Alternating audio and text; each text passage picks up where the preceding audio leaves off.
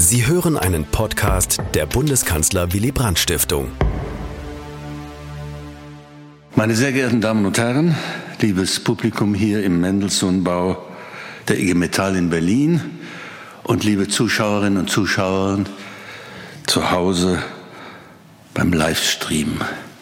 Ich begrüße Sie herzlich zu unserer heutigen Veranstaltung über Polarisierung, Politisierung und Populismus in der Demokratie, welch eigentümlicher Stabreim.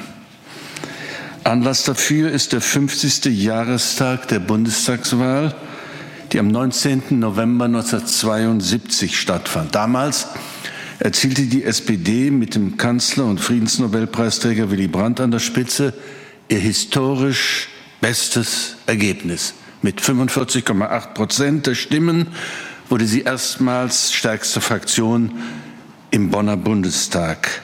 Die sozialliberale Koalition konnte mit komfortabler Mehrheit weiter regieren. Die Wahl 1972 war in mehrfacher Hinsicht etwas Besonderes.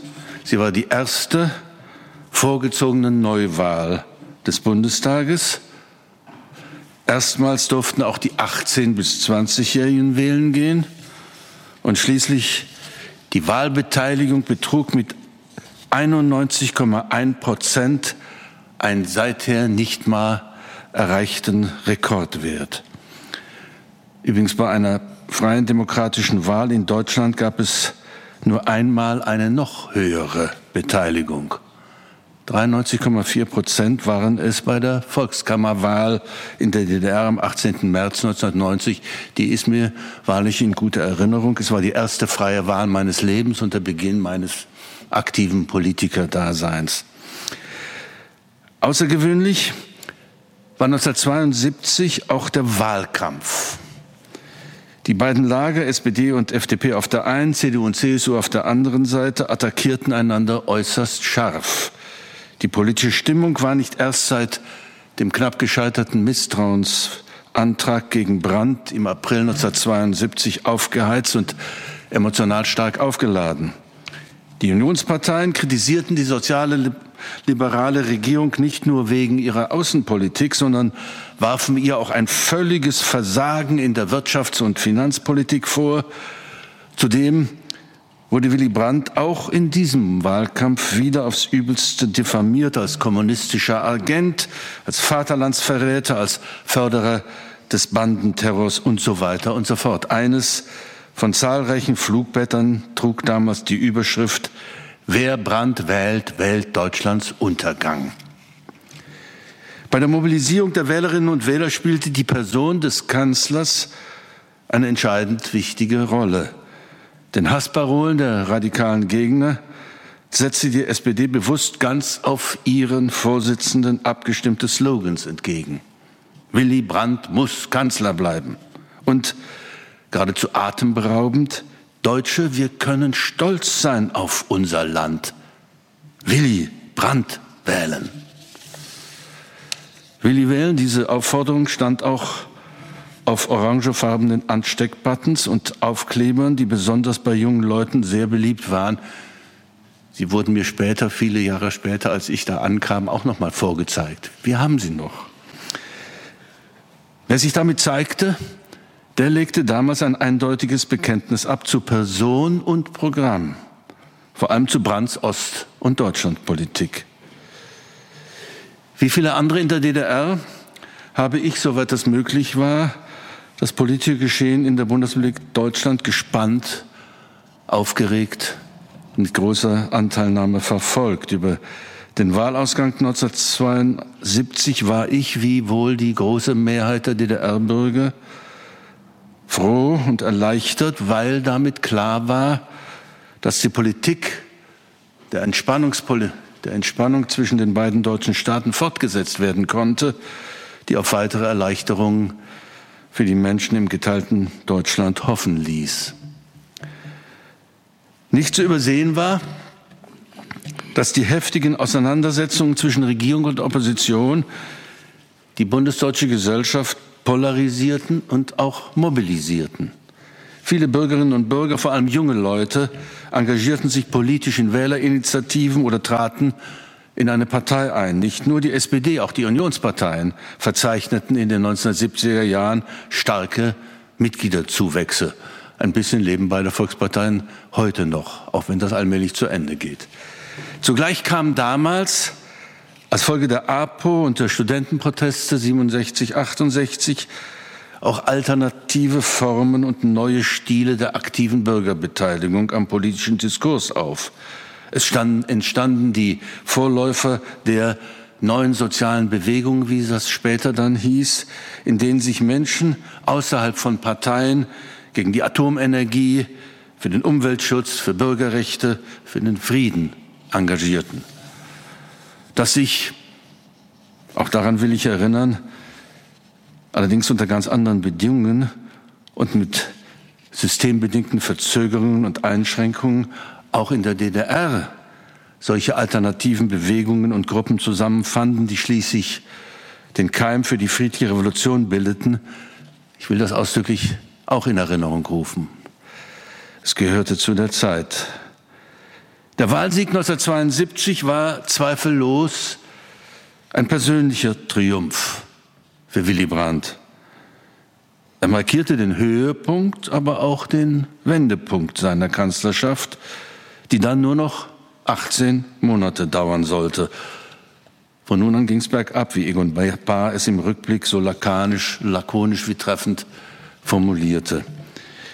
Nun, wir wollen heute Abend keine nostalgisch, wehmütig gestimmte Feierstunde abhalten. Vielmehr möchten wir die Erinnerung an die zeitgeschichtlichen Ereignisse nutzen, um ihre langfristigen Bedeutung und Wirkung nachzugehen und über die heutige politische Kultur in unserem Land zu diskutieren.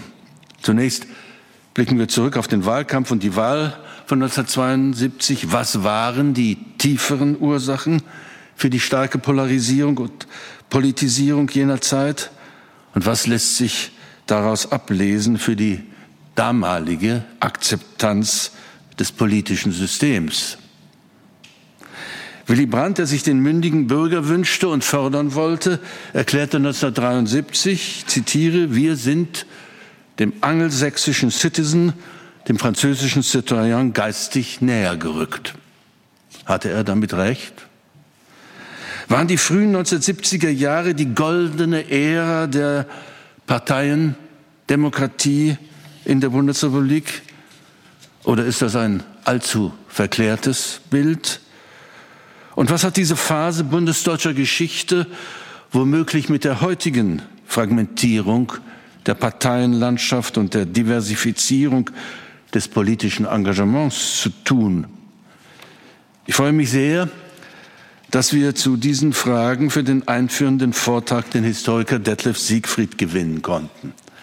Er ist Professor für neuere deutsche und europäische Geschichte an der Universität Kopenhagen und Mitglied im Internationalen Beirat unserer Willy Brandt Stiftung. Lieber Herr Siegfried, herzlich willkommen. In der anschließenden Podiumsdiskussion wollen wir die Analyse des Zeithistorikers aufgreifen, um die Brücke zur Gegenwart zu schlagen. Wie ist es in unserer heutigen Gesellschaft um Politisierung, um Polarisierung, um Populismus bestellt? Wie viel davon braucht wie viel davon verträgt und eine lebendige Demokratie? Sind die öffentlichen Debatten im Parlament und Medien zu konsensorientiert geworden? Werden bestimmte abweichende Meinungen zu schnell als extremistisch abgestempelt oder vorsorglich gar nicht mehr geäußert? Es gibt ja diese Beschwerde. Nun zur Politik gehören starke Emotionen und harte Kontroversen, ohne Zweifel.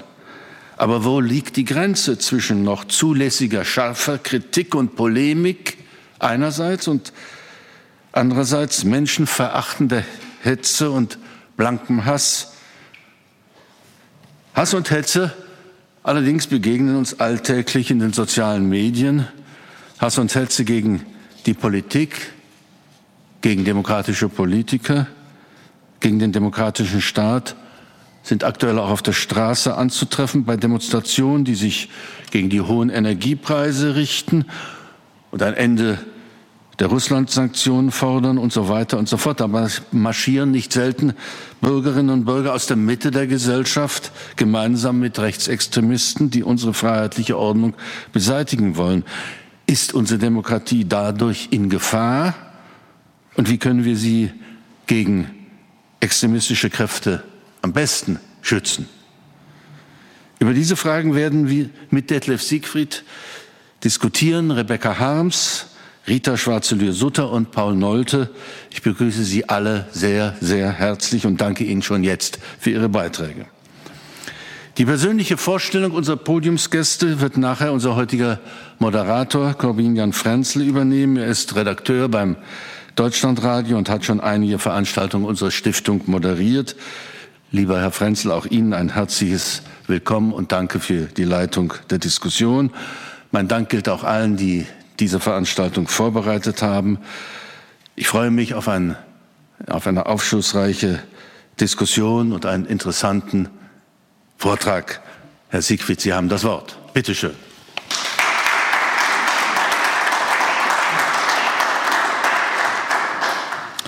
Ja, vielen Dank, Herr Thierse. Sehr geehrte Damen und Herren, ähm, in fünf Tagen, darauf hatte mein Vorredner ja schon aufmerksam gemacht, jährt sich zum 50. Mal die Bundestagswahl von 1972, die der SPD, auch diese Zahlen wurden schon genannt, äh, das beste Ergebnis ihrer Geschichte präsentiert hat bei einer nationalen Wahl und zugleich dem Land die höchste Wahlbeteiligung. Diese Zahlen waren das Ergebnis einer enormen Mobilisierung und Politisierung. Sie resultierten aus einer spezifischen historischen Konstellation, markierten aber auch die Aufgipfelung von Tendenzen, die sich bereits seit den frühen 60er Jahren aufgebaut hatten und sich in einer gewachsenen politischen Partizipation verstetigen sollten.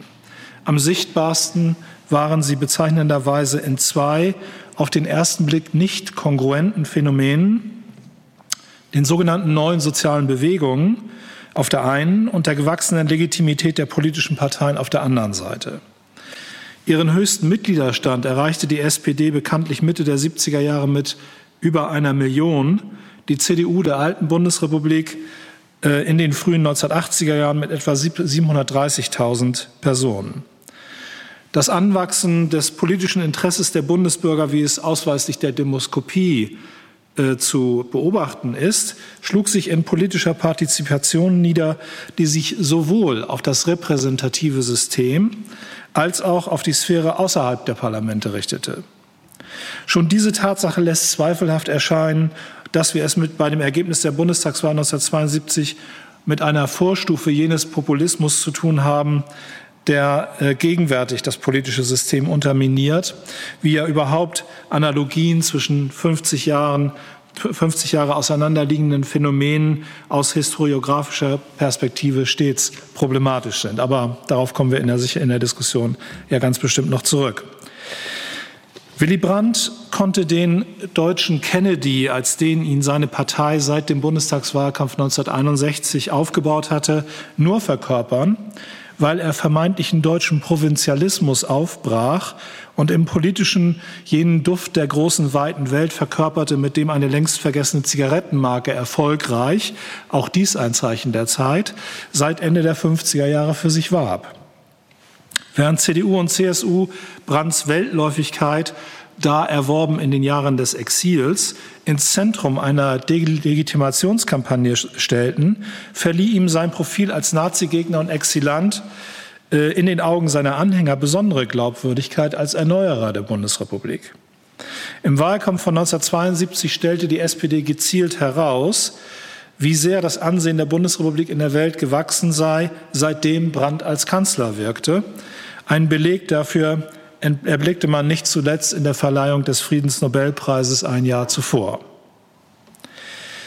Wie sehr sich die Haltung der, zur Nation unter den Jüngeren bereits verändert hatte, illustriert etwa der Text Bin ich ein Deutscher? Von Hans Magnus Enzensberger, der 1964 in der Zeit erschien. In der Gegenwart, so der Autor, sei die Nation obsolet geworden, das war sein Begriff. Und er beobachtete ein, Zitat Enzensberger, Erlöschen der Nationalität als einer gesellschaftsprägenden Kraft. Zitat Ende. Natürlich wissen wir heute, dass äh, es so einfach nun auch wieder nicht war. Aber es ist doch bemerkenswert, dass diese Einstellung um sich griff. Schon fünf Jahre zuvor äh, hatte ein Befund zum internationalen Jugendaustausch gelautet. Es habe sich unter Jugendlichen ein Gefühl der Distanz und ein stärkeres kosmopolitisches Denken entwickelt. Ich zitiere auch aus diesem Bericht. Das eigene Land wird nun auch mit Augen des Fremden gesehen, die Relativität eigener Werte erkannt und extremer Nationalismus kritisiert. Zitat Ende. Im Kontext zunehmend postnationaler Selbstbilder, so kann man das vielleicht bezeichnen, und progressiver Gesellschaftsvorstellungen in den jüngeren Altersgruppen profilierte Adenauers Denunziation Brandt alias Frahm, die das Exil mit der unehelichen Herkunft verknüpfte, den SPD-Kandidaten umso mehr zum Protagonisten gegen die persistente NS-Vergangenheit wie überkommene Moralvorstellungen, während die CDU reichlich gestrig erschien, gerade in dieser äh, Propaganda. Aber zurück zur Bundestagswahl von 1972, die auf der parlamentarisch repräsentativen Ebene die Dynamik der 60er Jahre besonders scharf akzentuierte, nämlich im Kontrast zur Bundestagswahl von 1957, die Konrad Adenauer unter der Losung keine Experimente mit absoluter Mehrheit gewonnen hatte. Für das Verständnis dieses Wahlergebnisses ist das konstruktive Misstrauensvotum von zentraler Bedeutung, mit dem der Bundestag ein halbes Jahr zuvor, am 27. April 1972, über die Zukunft des Bundeskanzlers entschieden hatte. Hintergrund war der Streit um die Ostpolitik der Bundesregierung, die einige Abgeordnete der Koalition nicht mittragen wollten und daher zur CDU-CSU gewechselt bzw. angekündigt hatten, den Gegenkandidaten zu wählen. Das Misstrauensvotum aktualisierte die Polarisierung, die die Ostverträge ausgelöst hatten. Immerhin war im Warschauer Vertrag die Oder-Neiße-Linie de facto anerkannt und auf Gebietsansprüche verzichtet worden. Aber es geriet auch zu einem Prüfstein für die parlamentarische Demokratie. Während seine Befürworter, die, also des äh, Misstrauensvotums, die Gewissensentscheidung der Abgeordneten und damit auch ihren Parteiwechsel verteidigten, betrachteten seine Gegner dies als Verfälschung des Wählerwillens. Besonders in der Arbeiterschaft sah man es so, kaum war die Sozialdemokratie an der Macht, würde, anstatt die demokratische Entscheidung der Wählerinnen und Wähler zu akzeptieren, mit allen Mitteln ihre Entfernung betrieben. Die Öffentlichkeit reagierte auf die Ankündigung des Misstrauensvotums so allergisch wie kaum je in ihrem Verhältnis zum Parlament. Dass CDU und CSU damit ein Risiko eingegangen waren, war schon vorher klar gewesen, aufgrund der hohen Zustimmung der Bevölkerung zu den Ostverträgen, die bei ungefähr 80 Prozent lag, aber auch aufgrund der seit 1969 noch gewachsenen Sympathie, die Willy Brandt als Person genoss. Ein schönes Bild für dieses Wagnis zeichnete der CDU-Politiker Peter Radunski, der meinte, den beliebten Brand stürzen zu wollen, wäre dasselbe, Zitat, als wolle man ankündigen, man habe vor, Mutti zu verhauen. Zitat Ende. Äh, Meinungsumfragen bestätigen dies. Nur 20 Prozent der Bundesbürger hielten das Misstrauensvotum für richtig. Es kam, wie Bernd Rother jüngst ausführlich dokumentiert hat, zu Demonstrationen und Arbeitsniederlegungen in zahlreichen Betrieben. Dabei ist bemerkenswert, dass sie nicht von den SPD- und Gewerkschaftsführungen angestoßen wurden, sondern von unten kamen. Oben überwogen die Bedenken, besonders hinsichtlich der Autonomie des Parlaments. Man befürchtete, die außerparlamentarischen Aktionen könnten die Abgeordneten unter Druck setzen und wollte entsprechenden Vorwürfen von rechts begegnen. Dass uns diese Überlegung heute antiquiert vorkommt, in der Beeinflussung der parlamentarischen Willensbildung könnte man sagen, besteht ja gerade der Sinn außerparlamentarischer Aktionen, zeigt den Wandel bei der Akzeptanz dessen, was der US-Soziologe C. Wright Mills partizipatorische Demokratie genannt hat. Während vielen noch 1972 Weimarer Zustände, das war so der Begriff, der damals häufig, häufig, gebraucht wurde, als Schrecksszenario vor Augen standen, haben die neuen sozialen Bewegungen die Legitimität von Konflikt nicht nur im Parlament, sondern auch zwischen Parlament und Straße im Bewusstsein der Bundesbürger verankert. Aber ihr Zögern vor der Mobilisierung der Straße zeigt auch, dass die SPD-Spitze in diesem Konflikt keineswegs populistisch agierte, sondern ganz im Gegenteil eine Zuspitzung vermeiden wollte. Umso bemerkenswerter war der Umfang der Proteste. 300.000 Menschen sollen sich an spontanen Proteststreiks, weitere 110.000 an Demonstrationen und Kundgebungen beteiligt haben. Eine Zahl, die erst 1983 durch die Friedensbewegung übertroffen wurde.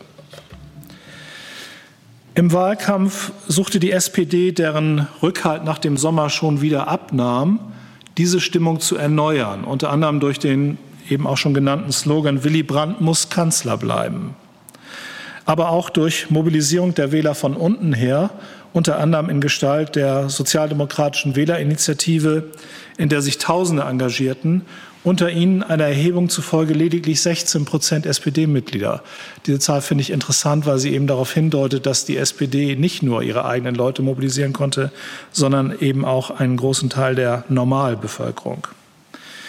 Diese Menschen waren Teil einer Gegenöffentlichkeit pro Brand, die sich dem SPD-Wahlkampfmanager Albrecht Müller zufolge jenseits der professionellen Meinungsindustrie aufbaute. Zu einem Höhepunkt der Politisierung in der deutschen Nachkriegsgeschichte, wie Jürgen Kocker sie einmal bezeichnete, wurde die Wahl von 1972 nicht allein aufgrund der Bemühungen der CDU zum Sturz des Kanzlers und des dominierenden politischen Themas der Ostverträge. Der von Erhard Eppler lancierte Begriff der Lebensqualität nahm die Erkenntnis von den Grenzen des Wachstums ernst und versuchte andere als rein quantitative Maßstäbe für ein gutes Leben zu entwickeln. Als thematische Klammer vereinte er Politikfelder wie den Umweltschutz, Gesundheitsvorsorge, die flexible Altersgrenze oder die Reform des Bodenrechts, die im Wahlkampf eine wichtige Rolle spielten und damit auch schon andeuten, welche Themen in der Folgezeit dann äh, immer stärker in, in den Mittelpunkt der grundsätzlichen politischen Debatte rücken sollten. Ein Eindruck von der Mobilisierungsdynamik, die die Bundestagswahl 1972 auslöste und zugleich von der biografischen Involvierung späterer Zeithistoriker und Zeithistorikerinnen, die mit dem Begriff der Voreingenommenheit unzulänglich beschrieben wäre, konnte man sich kürzlich in der Ausstellung Kinderbriefe an den Kanzler verschaffen, die in der Lübecker Dependance der Bundeskanzler Willy Brandt Stiftung zu besichtigen war. Ähm, wenn ich wählen dürfte, hätte ich dich gewählt, doch ich darf noch nicht, denn ich bin erst neun Jahre alt, hieß es dort etwa. Und die ebenfalls neunjährige Stefanie Schüler-Springorum aus Großhansdorf bei Hamburg schrieb am Tag der Entscheidung um 12.55 Uhr, also noch vor der Abstimmung an Willy Brandt, Zitat, Unsere ganze Familie hält zur SPD. Auch in der Schule ist die Mehrzahl für Sie. Es wäre eine Schande, wenn Sie gestürzt würden. Sie haben so viel Gutes für uns getan. Zitat Ende. Um 13.30 Uhr nach der Abstimmung verfasste sie einen zweiten Brief. Zitat Mein Vater, der in dieser Zeit im Auditorium war, berichtet, dass die Studenten gejubelt haben. Wir alle freuen uns furchtbar. Zitat Ende. Die kindliche Begeisterung, der Eindruck aus ihrer Schule und von der Universität, an der ihr Vater lehrte, illustrieren die Unterstützung, die Brandt gerade in den jungen Altersgruppen fand. Vielleicht ist es Ihnen auf dem Flyer der Bundeskanzler Willy Brandt Stiftung aufgefallen, der für diese Veranstaltungsreihe wirbt. Ähm, zur Bundestagswahl von 1972 veröffentlichte die SPD ein Plakat, das Jungwähler anziehen sollte und die politische Polarisierung in diesen Jahren markant widerspiegelt. Dass es seinen Zweck erfüllte, kann ich bestätigen. Das Poster hing in meinem Jugendzimmer. Ich hatte es im, im örtlichen SPD-Büro ergattert als Beigabe zu den Flugblättern und den eben schon erwählten Willi-Wählen Ansteckern, die ich gerade mal 14 Jahre alt geworden und also fern jeder Wahlberechtigung unter die Leute brachte. Äh, das von Louis Morschetz gestaltete Plakat zeigt Willy Brandt und Walter Scheel auf einem Chopper, so hieß diese Art von Motorrädern damals, an dem drei Fahnen wehen. Zuoberst eine weiße, dann eine britische und erst im Abstand ganz unten die der Bundesrepublik. Brandt und Scheel erscheinen als jugendliche Repräsentanten eines modernen, westlich orientierten Landes, während im Hintergrund der CSU-Vorsitzende Franz Josef Strauß, angetan mit Jagdhut und Lodenmantel, beim Laden einer Schrotflinte zu sehen ist. Für junge Leute lag die Anspielung auf das US-Roadmovie Easy Rider von 1969 auf der Hand, dessen Hauptfiguren, gespielt von Peter Fonda und Dennis Hopper, als Repräsentanten einer libertären Gegenkultur am Ende des Films durch rechtsradikale Mordschützen vom Motorrad geschossen wurden. Das Plakat aktualisierte das Image, das die SPD ihrem Kanzlerkandidaten im Laufe der 60er Jahre äh, verpasst hatte, das des jugendlichen politischen Führers, der Born to be Wild, unkonventionell und mit Oppositionsgeist der noch traditionalistisch geprägten Bundesrepublik einen Erneuerungsschub vermitteln würde. Zugleich wird suggeriert, wobei es bei der anstehenden Wahl ging. Das war ja ein Wahlplakat, also es war erst kurz vor der Wahl veröffentlicht worden, worum es ging, nämlich um einen grundsätzlichen Richtungskampf zwischen Fortschritt und Reaktion. Das eine zivil und westlich geprägt, das andere traditionalistisch und militant, Schrotflinte, deutsch. Da 1970 das Wahlalter von 21 auf 18 Jahre herabgesetzt worden war, spielten die jungen Wähler bei der Bundestagswahl 1972 eine besonders wichtige Rolle, auch weil sie, für, auch weil sie diese Gruppe für sich mobilisieren konnten, gewannen die Koalitionsparteien die Wahl. 60 Prozent von ihnen, also den ersten drei äh, Jungwählerjahrgängen, wählten die SPD, 10 Prozent die FDP, 30 Prozent die CDU-CSU. Erwähnt werden muss nebenher aber auch, dass die SPD in zwei weiteren Gruppen überproportionale Zuwächse verzeichnen konnte, bei Frauen und Arbeitern. Der kulturelle Wandel der späten 60er und frühen 70er Jahre erklärt sich nicht zuletzt aus den Erfahrungen, Motiven, Wahrnehmungen und Deutungen, mit denen die Bundesregierung, die Bundesbürger dem Massenkonsum entgegentraten, der ihre Lebenswirklichkeiten entscheidend veränderte. Man muss ja sehen, dass in dieser Zeit äh, wir noch sozusagen mitten im Boom sind oder kurz vor dem Abbruch des Booms, also dem sogenannten Wirtschaftswunder, das dann 1973 mit der Ölkrise sozusagen abbricht und in eine Phase der äh, Krisen übergeht. Äh, und die Frage ist eben, wie reagieren die Bürger auf diese, auf diese Zeit des nicht enden wollenden Wohlstands, könnte man vielleicht sagen. Es gibt dazu Studien, die schon zeitgenössisch angefertigt wurden, und da zeigt sich im internationalen Vergleich, dass die Bundesbürger weniger als ihre Nachbarn oder gar die US-Amerikaner bereit waren, dem wachsenden Reichtum zu vertrauen und ihr Handeln danach auszurichten. Sie fürchteten eine neue Wirtschaftskrise und wurden umso, umso ängstlicher, je mehr der Reichtum zunahm. Dieses Moment der Verzögerung in der mentalen Anpassung vieler Westdeutscher an die rasche Verbesserung der materiellen Lage führte dazu, dass traditionelle und modernere Haltungen stärker kollidierten als in manchen anderen europäischen Ländern. Erst nach dem Ende der kurzzeitigen Wirtschaftsflaute von 1966-67 wichen die Krisenängste allmählich zunehmender Selbstsicherheit. Auch zwei andere Langzeittendenzen will ich hier kurz erwähnen, weil ja auch danach gefragt wurde, welche größeren Transformationen liegen eigentlich hinter diesem äh, Wahlergebnis. Die wachsende Zahl derjenigen, also äh, ich würde von einem Wandel der Mentalitäten sprechen, den man jetzt an zwei weiteren äh, Kriterien vielleicht beobachten kann. Die wachsende Zahl derjenigen, die ihr Leben nicht als Pflicht und Aufgabe begriffen, sondern es genießen wollten. Und der Wandel der Erziehungsziele, der Gehorsam und Unterordnung, das war so eines der, eine der Variablen, ins Hintertreffen geraten ließ, während Selbstständigkeit und freier Wille obsiegte. In beiden Fällen verzog sich der Umschlag geradezu wie in einer Schere zwischen 1965 und 1975.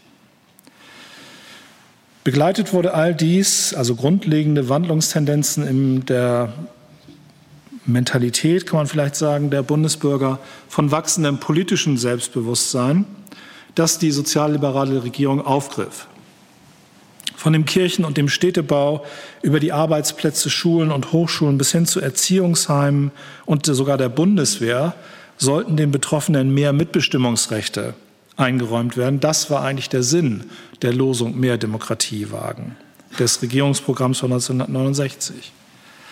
Wie weit die Demokratisierung der Gesellschaft gehen sollte, ob sie etwa, wie Jürgen Habermas meinte, auf die soziale Teilhabe ausgedehnt werden oder sogar in sozialistische Verhältnisse münden, sollte, wie einem Teil der Studentenbewegung vorschwebte, das war Gegenstand der politischen Auseinandersetzung. Konservative betrachteten die politische Teilhabe der Masse, ein oft gebrauchter Begriff auch noch damals, als ein Grundübel der Moderne. Liberale Kritiker sahen darin ein totalitäres Konzept, das die Legitimität der staatlichen Institutionen unterlief. Für die CDU, so konkretisierte ihr Generalsekretär Bruno Heck 1969 im Schlagabtausch mit Willy Brandt, war die Demokratie eine, jetzt Zitat Heck, Organisationsform des Staates, aber nicht in gleicher Weise Gestaltungsprinzip der Gesellschaft. Den Stand der Dinge in diesem Jahr fasste der Politikwissenschaftler Wilhelm Hennis zusammen unter dem Schlagwort der Demokratisierung er meinte, das sei die universalste politische Forderung unserer Zeit. Seien in keinem anderen westlichen Land während der vorangegangenen fünf Jahre gesellschaftliche Strukturen so sehr in Bewegung geraten wie in der Bundesrepublik. In der Ausweitung des Demokratiebegriffs auf die Gesellschaft sah Hennes, ähnlich wie äh, Bruno Heck, eine eminente Gefahr für die Demokratie.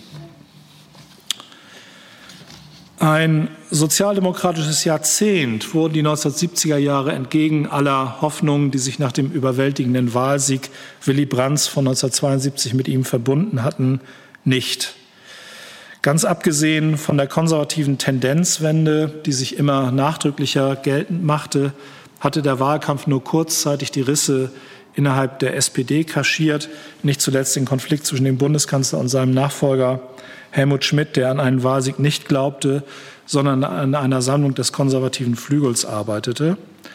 Aber auch die Regierungserklärung vom 18. Januar 1973 strahlte alles andere als Reformeuphorie aus, sondern dämpfte die Erwartungen.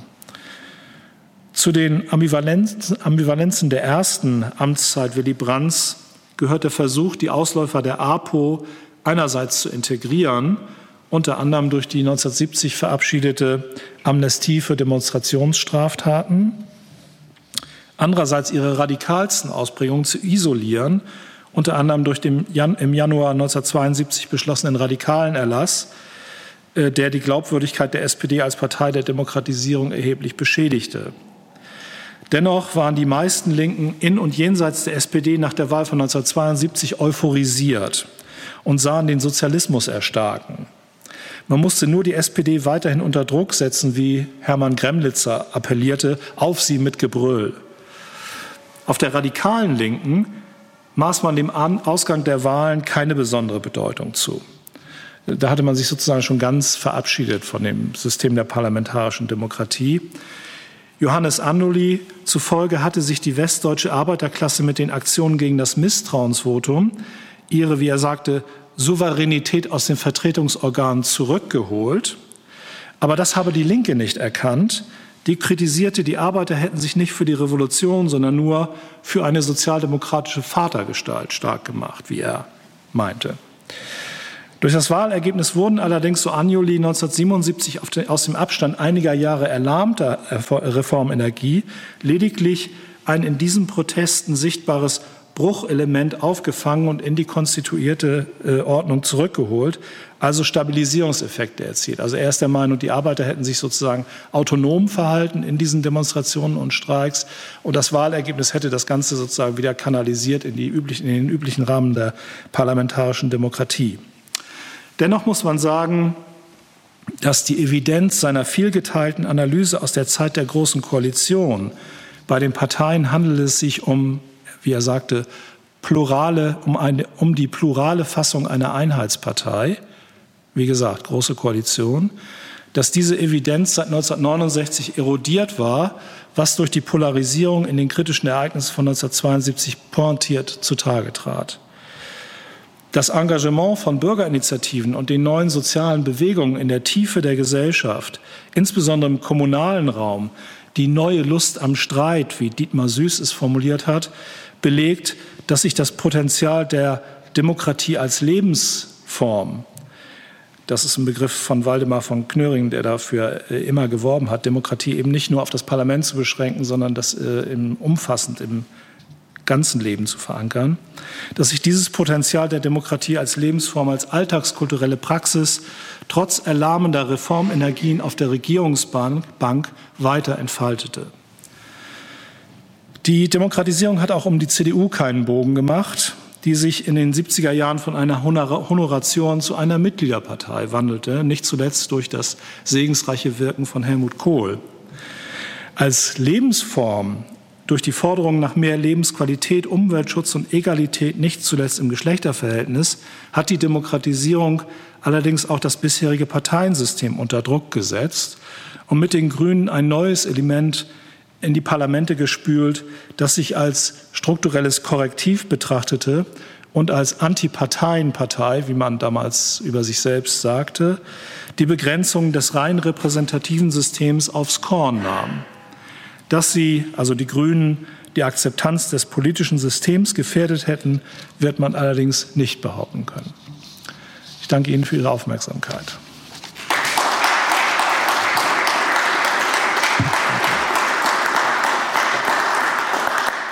Ja, ganz herzlichen Dank, äh, Professor Detlef Siegfried. Ich darf Sie schon mal bitten, so langsam auf die Bühne zu kommen, Siegfried auch Platz zu nehmen. Ähm, ja, vielen Dank für diesen Input. Vielen Dank, Wolfgang Thierse, auch für die Einführung in den Abend. Ähm, das war ja schon eine kleine Zeitreise. Wir werden, glaube ich, auch noch ein bisschen weiter kleine Zeitreise machen, aber natürlich vor allem auch ähm, in die Gegenwart schauen und gucken, welche Verbindungslinien es gibt, äh, welche Parallelitäten vielleicht gerade in diesen ähm, anders, neu polarisierten Zeiten, äh, welche Unterschiede. Also so eine Art Gegenwartscheck vornehmen. Und ich freue mich, viele der hier schon angesprochenen Fragen diskutieren zu können. Und zwar, und jetzt stelle ich Ihnen das Podium äh, vor, ähm, mit Rebecca Harms, die für die Grünen sowohl in Niedersachsen im Landtag war, in führender Funktion, als auch im Europaparlament, äh, unter anderem dort auch als Fraktionsvorsitzende, die aber ja politisch angefangen hat, äh, jenseits der Parlamente, wenn ich das so sagen darf, außerhalb der Parlamente, nämlich im Wendland, die Wendlandproteste gegen ähm, die Versuche dort eben ein Atommüllendlager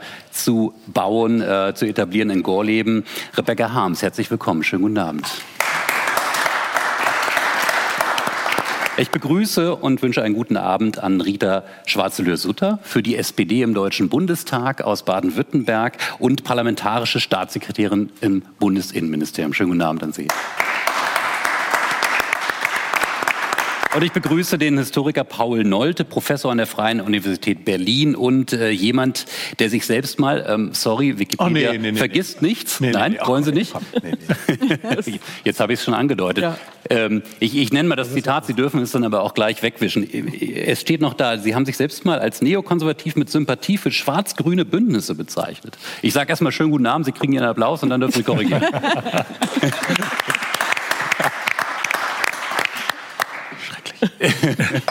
Wollen Sie gleich korrigieren, Herr Nolte? es stimmt aber das Zitat. Machen Sie weiter. Okay, alles klar. Nein, wir, wir, dann gehen wir mal weiter in die Vergangenheit. Ich musste ja gerade schmunzeln bei den, ähm, bei den Kinderbriefen. Und ich habe mir erlaubt, das darf man ja als Moderator nochmal natürlich Ihre Geburtsjahrgänge äh, mir genauer anzuschauen und habe festgestellt, also Sie konnten alle bei dieser Wahl noch nicht teilnehmen. Ähm, aber Sie waren alle schon äh, in unterschiedlichem Lebensalter auf dieser Erde. Jetzt, jetzt äh, frage ich mal Rebecca Harms. Ähm, Sie haben aber nicht äh, einen dieser Briefe geschrieben an, an Willi. Nein, ähm, aber äh, ich gehörte genau zu denen, äh, die Sie beschrieben haben, also diesen Jugendlichen, ähm, die, ich war 16, äh, die nicht wählen durften und darüber total sauer waren. Ähm, und äh, also es entspann sich damals an, dem Ölzer, an der Ölzer Oberschule für Mädchen, an der ich äh, dank Willy Brandt und dem Schüler BAföG äh, in die Oberstufe eintreten konnte. Sonst hätten meine Eltern das wahrscheinlich nicht mitgemacht. Aber es entspann sich an dieser sehr konservativen Mädchenoberschule ein Dauerkampf zwischen einigen von uns, die immer mit Willi wählen, also mit diesem Button in die Schule gehen wollten und die auch ähm, unter den Tischen Flugblätter versteckt haben äh, und denjenigen aus dem Lehrkörper, äh, die darin einen ganz schweren Verstoß äh, gegen die Ordnung an der Mädchenoberschule, an der Lessingschule gesehen haben. Und es hat sich in dieser Zeit ähm, eine, ähm, ein, ein, eine wirklich harte Konfrontation zwischen einigen Schülerinnen und äh, einigen Lehrern an dieser Schule entwickelt, äh, die bis zum Ende meiner Schulzeit ähm, angedauert hat. Also die, die, dieser, dieser wirkliche Zorn äh, der äh, alten Lehrer äh, und unsere Penetranz, mit der wir versucht haben, Regeln, die uns gesetzt worden sind, zu brechen, äh, die hat den Rest der Schulzeit, die gesamte Oberstufe angedauert. Und es wurde nicht besser. Die Stimmung zwischen einigen von uns, also unter den Schülerinnen und ähm, einigen der alten Lehrer, die wurde dann natürlich gerade durch den Erfolg noch verschärft. Und wir standen eigentlich von da an unter Dauerbeobachtung. Also jeder Versuch auf dem Schulgelände irgendwie ähm, politisch aktiv zu sein oder die Politik von draußen reinzuholen, wurde bestraft. Hm. Und das, also mir ist das heute wirklich, ähm, als ich, nee, gestern war das schon, als ich Ihren Text gelesen habe, mir ist das ähm, alles wieder sehr, sehr präsent gewesen. Ähm, und auch ähm, das, was Sie gesagt haben über diese wahnsinnige Zustimmung für Willy Brandt. Ich glaube nämlich, also ich habe das aus meiner Familie und meinem Umfeld. Ich komme aus einem Dorf bei Uelzen und ähm, aus sehr einfachen Verhältnissen. Also wirklich, das kann viel einfacher als heute einfache Verhältnisse sind. Und ähm, die Verbesserung der Lebensverhältnisse, äh, diese Eröffnung äh, von äh, anderen, mehr Möglichkeiten für Arbeiter und die einfachen Leute, das spielte eine mindestens genauso große Rolle wie die Ostpolitik. Mhm. Ja, vielen Dank. Das, ist, das macht ja schon mal deutlich. Also das, was wir gerade von der Polarisierung äh, gehört haben, dann auch in den Folgejahren, war für Sie spürbar. Ähm, Frau Schwarzsutter, wie war das für Sie? Wie, haben, haben Sie Erinnerungen? Sind das so Kindheitserinnerungen, auch vielleicht gerade so um diesen, diesen Wahltermin herum? Den Wahltermin vielleicht nicht, aber ich habe da eigentlich sehr gute Kindheitserinnerungen dran. Und zwar, dass es tatsächlich äh, bei uns am Mittagstisch immer hoch herging und äh, so nach dem Motto, Willy Brandt verkauft uns und dann kam das Wortgefecht. Ich habe äh, eine elf Jahre ältere Schwester und einen neun Jahre älteren Bruder und es lief immer 12 Uhr Deutschlandfunk und dann ging es los am Mittagstisch irgendwann, so die unterschiedlichen Interessen. Also innerhalb der Familie? Innerhalb der Familie. Ja.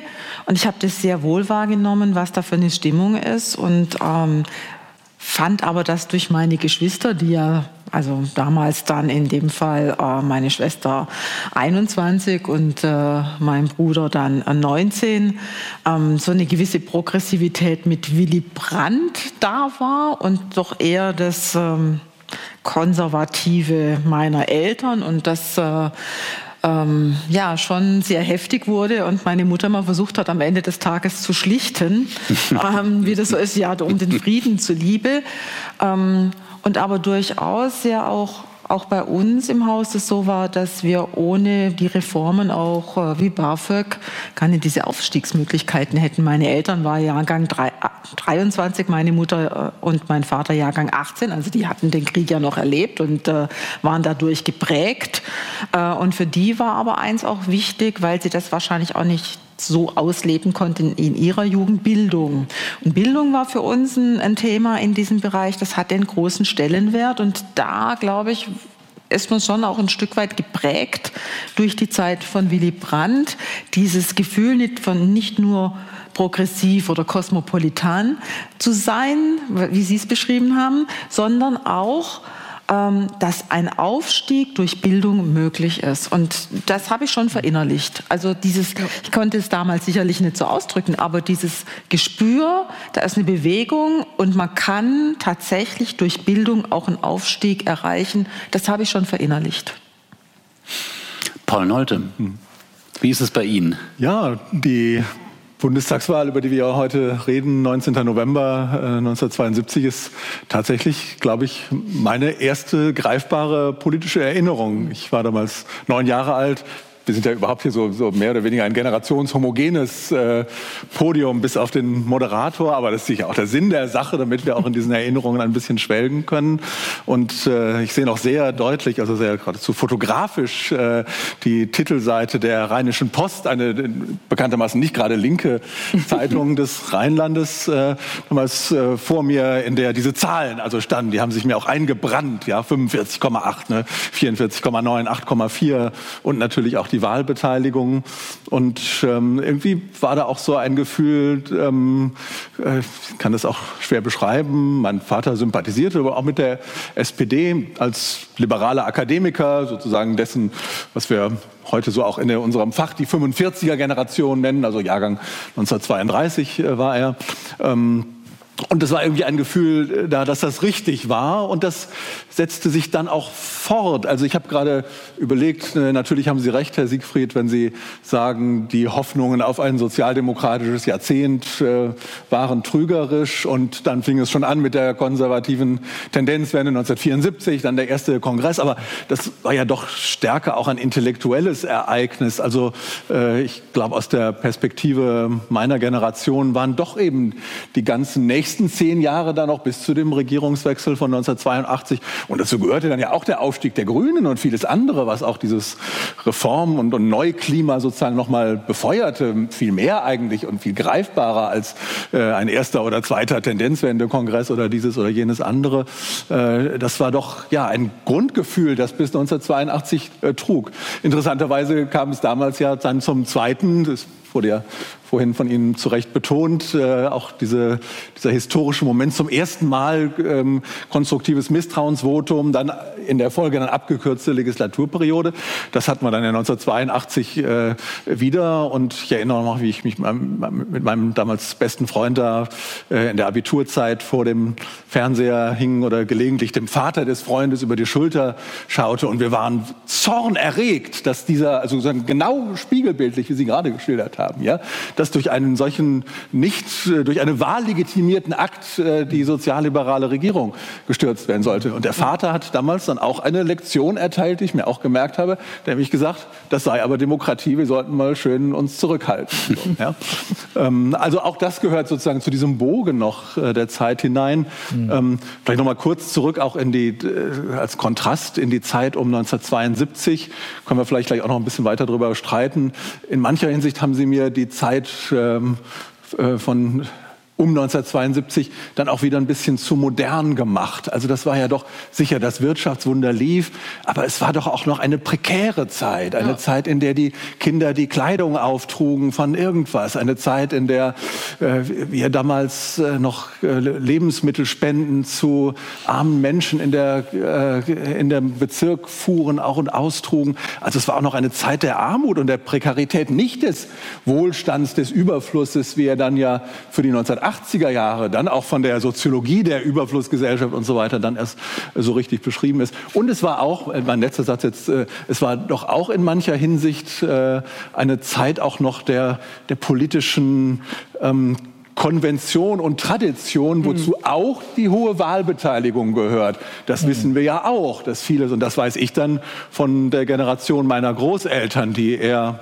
in dem sozusagen dem Historiker sage ich jetzt in dem klassischen Nazi-Jahrzehnt geboren, nämlich zwischen 1900 und 1910, ja, mhm. äh, eher unpolitische, konservative waren. Natürlich sind die Wellen gegangen, aber das war bestimmt kein Zeichen für eine übermäßige Politisierung äh, ja. dieser Generation, ja, sondern weil sich das gehörte. Und ja. die Frau wurde untergehakt und nicht, äh, weil sie schon emanzipiert war.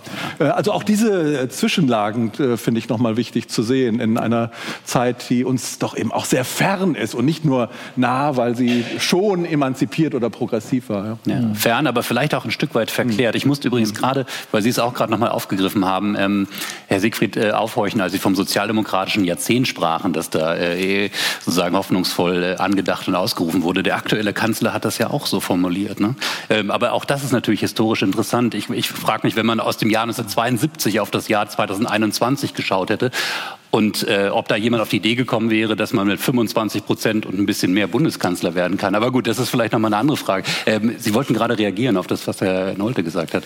Ja, also ich wollte, ich wollte was sagen zu diesem sozialdemokratischen Jahrzehnt. Das ist ja ein Begriff, der auch von einem Kollegen geprägt wurde, also mit Blick auf die 70er Jahre halt. Ein anderer spricht von einem roten Jahrzehnt. Hm. Und ich finde, dass diese, diese Perspektive, die hat natürlich was für sich. Und ich denke gerade aus unserer generationellen Perspektive, wenn ich das jetzt mal so sagen darf, äh, gibt es da einiges, weil wir auch selber involviert waren in diesen Bewegungen. Aber auf der anderen Seite, wenn man da aus einer größeren historischen Perspektive drauf guckt, sieht man doch auch die Reorganisierung des Konservatismus unter einem neuen Vorzeichen. Also Bund Freiheit der Wissenschaft, der 1970 gegründet wird. Wie gesagt, der radikalen Erlass von 1972.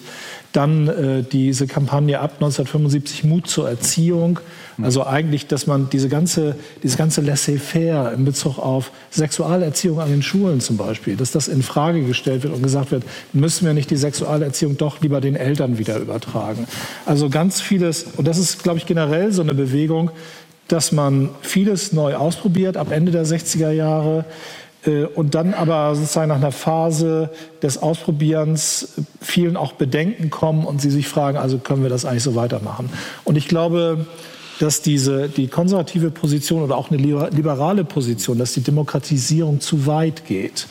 Äh, das ist etwas, was nach wie vor persistent ist, also was weiter existiert in den konservativen Kreisen und wo man dann versucht, diese, also das, was man als ja, vielleicht ex, äh, extreme Ausformung dieser Demokratisierung wieder zurückzudrehen. Nicht zuletzt die linke Radikalisierung, also Kommunismus, äh, Rote Armee-Fraktion oder so, das dient natürlich gerade äh, im Konservatismus dazu zu sagen, das hier geht alles viel zu weit und wir müssen hier jetzt einen, einen Stopp setzen. Also das, da wollte ich nur noch mal darauf aufmerksam machen, damit nicht so ein einseitiges Bild der 70er Jahre passiert, äh, dass das alles sozialdemokratisch geprägt worden sei. Ist natürlich so, aber es macht auch einen Unterschied, ob Willy Brandt Bundeskanzler ist oder Helmut Schmidt. Mhm. Also sozusagen diese Reform-Euphorie, die gibt es unter Brandt, aber die gibt es unter Schmidt nicht mehr. Das ist eher technokratisches Umsetzen von auch sozialdemokratischer Politik, aber der noch ohne diesen Nimbus, der ist einfach weg. Aber darf ich da mal eine ketzerische Gegenfrage oder vielleicht These aufstellen? Könnte es auch sein, dass es sowieso ein Jahr der unglaublichen Gesellschaft oder ein Jahrzehnt der unglaublich gesellschaftlichen Modernisierung war, wenn man mal in Nachbarländer schaut, Frankreich beispielsweise, die ja erst sehr viel später eine politische Wende Richtung links hatten mit François Mitterrand, erst Anfang der 80er Jahre, die mhm. erst noch einen alten Georges äh, Pompidou hatten, dann einen liberalen Giscard, aber ja auch ganz massive gesellschaftliche Liberalisierungsprozesse erlebt haben. Also meine ketzerische Frage wäre, wäre es vielleicht sogar unter einem Kanzler Rainer Barzel ähm, zu vielen ähnlichen ähm, Liberalisierungs-, Öffnungsprozessen, auch, auch Bildungsaufstiegsmöglichkeiten, die sich dann ergeben hätte, gekommen? Jetzt müssen Sie wahrscheinlich natürlich widersprechen, allein schon Unbedingt. aus Parteiräson. Ja. Unbedingt, würde ich jetzt mal als Sozialdemokratin sagen. Nee, kann ich mir nicht vorstellen. Nee, genau. Und jetzt kann ich mich mal zu outen. Meine Mutter war irgendwann mal bei der CDU Mitglied geworden und meinte dann so, geh mal dahin zur Jungen Union. Und ich bin da hingegangen Nee, da war Konservatismus. Äh, also das ist nicht, glaube ich, bin ich überzeugt, dass es nicht so abgelaufen wäre oder es hätte sich nicht so entwickelt wie unter einer SPD-Kanzlerschaft. Ähm, und das sehen wir ja auch bei vielen Dingen heute, wie sich das manchmal wie Konservative sehr viel mehr Zeit brauchen, um sich zu bewegen in eine bestimmte Richtung. Also ich nehme jetzt mal Ehe für alle. Das war ja mal so ein Zufallsprodukt, dass es dann doch noch zustande kam in der großen Koalition. Aber viele gesellschaftliche ähm, Wendepunkte oder vielleicht Entwicklungen, die wären noch langsamer gekommen, da bin ich überzeugt, äh, wenn es keine SPD Kanzlerschaft oder Regierung gegeben hätte. Und es wurde ja vorher auch bei Ihnen, Herr Siegfried, ähm, er hat Eppler genannt, der ja schon sehr früh tatsächlich das Thema äh, Umwelt, Klimaschutz, äh, Gesundheit, äh, eine Welt, ähm, also Grenzen des Wachstums aufgegriffen hat. Vielleicht war es etwas zu früh, das war noch nicht, nicht, reif in der Gesellschaft, aber sehr früh das thematisiert hat. Ähm, und wir aber sehen, wie wir jetzt in dieser Zeit der Transformation, die wir jetzt haben, durch Digitalisierung und Dekarbonisierung, wie schwierig das ist, hier ähm, voranzukommen und vielleicht auch jetzt durch so eine disruptive Entwicklung, einmal jetzt auch durch den Ukraine-Krieg, wie wir gezwungen sind, sehr viel schneller uns zu bewegen und ähm, dass wir bereiter sind, unter der Regierung jetzt, äh, als wir in einer gro großen Koalition bereiter sind. Ich glaube, da gibt es schon, ähm, bin jetzt kein Soziologe und ähm, kann das nicht für die CDU sprechen oder für Konservative, aber ich, mein Eindruck ist schon, dass wir eine, immer noch zumindest auch in der Konstellation, wie jetzt die Regierung zusammengesetzt ist, ähm, das ist manchmal nicht ganz einfach da, also nach wie man sich abstimmt, aber äh, progressiver sind als Konservative. Und das hat sich, so ist es beibehalten worden. Okay. Rebecca Harms, ja, ja also ich erinnere das ähm, eher so, dass ähm, durch diese Kampagnen rund um Brand und äh, in dieser Phase der Polarisierung für so junge Leute wie mich so eine Lust auf politische Einmischung ähm, nochmal neu gestartet ist. Also ich wurde in meiner ganzen politischen Laufbahn, insbesondere am Anfang in Niedersachsen zum Beispiel, immer gerne als 68erin und Flower Power Frau so beschimpft. Ja? In Landtagsdebatten in Niedersachsen, die waren auch in den 90er Jahren noch manchmal extrem konservativ, würde man mhm. heute sagen. Aber ähm, wir waren, also meine Generation, wir waren ja nicht die 68er. Also wir hatten von denen gekriegt, äh, diese dieses, diesen ähm, Wunsch, die Vergangenheit ähm, nicht ruhen zu lassen und da eine große ähm, einen großen Wunsch, das weiter zu bearbeiten. Das spielte übrigens bei uns an der Schule, an dieser Mädchenoberschule, auch eine ganz große Rolle. Ne? Wo sind die Nazis unter uns vielleicht noch? Also das hatten wir schon. Und dann kam aber durch Willy Brandt ähm, noch mehr dazu und auch durch Eppler. Also diese Frage, wie wollen wir diese Gesellschaft gestalten? Politik überlässt man nicht äh, einfach nur denjenigen, die da irgendwo in Bonn oder Hannover sitzen, sondern wir wollen irgendwie gehört werden. Und ich glaube, dass Willy Brandt zu denjenigen gehört hat, äh, die ähm, ermutigt haben, diesen Abstand zwischen Bürgern und Gewählten und Bürgern und Staat zu verkürzen dass dann so bestimmte Themen aufgetaucht sind, wie bei uns äh, in Niedersachsen, nicht nur die Gorleben, sondern die Atomfrage war ja auch in Baden-Württemberg ein wichtiges Thema, kam eigentlich sogar von Süd nach Nord. Ähm, das, das, hat das ähm, nochmal neu befeuert. Und ähm, das Problem wurde für die SPD, dass Schmidt diese ganze Lust auf ähm, Neugestaltung, Neuvermessung ja, der Beziehungen zwischen Bürger und Staat, dass Schmidt diese Lust einfach nicht hatte. Der war in der SPD, so wie ich ihn erinnere, äh, dann eben für uns der konservative Knochen. Ich war nie äh, Mitglied der Jusos, ich war äh, immer parteilos. Ich habe auch die Grünen gar nicht mitgegründet, sondern diese starke Bürgerinitiative im Wendland mit aufgebaut. Aber was ich natürlich erinnere, ist, äh, wie die Jusos äh, alle bei der SPD ausgetreten sind und wie diese äh, neue Umwelt- und Anti-AKW-Bewegung, wie die attraktiv wurde für die Jusos und alle anderen möglichen linken Gruppierungen. Mhm. Ja. Aber wirklich dieses, diese Leistung, glaube ich, von Willy Brandt, ähm, einerseits ähm, uns Kinder, ich sage das jetzt einfach, obwohl man es heute nicht mehr sagt, wir haben das aber so gefühlt, die Kinder der Unterschicht irgendwie nach oben äh, zu tragen, ja, durch Geld, schlicht und ergreifend und durch Ermutigung ähm, und dann die Diskussionen, die durch Eppler und andere in Gang gesetzt worden sind. Heinz Brandt zum Beispiel, muss ich hier bei der IG Metall sagen, war eins meiner Idole. Ja?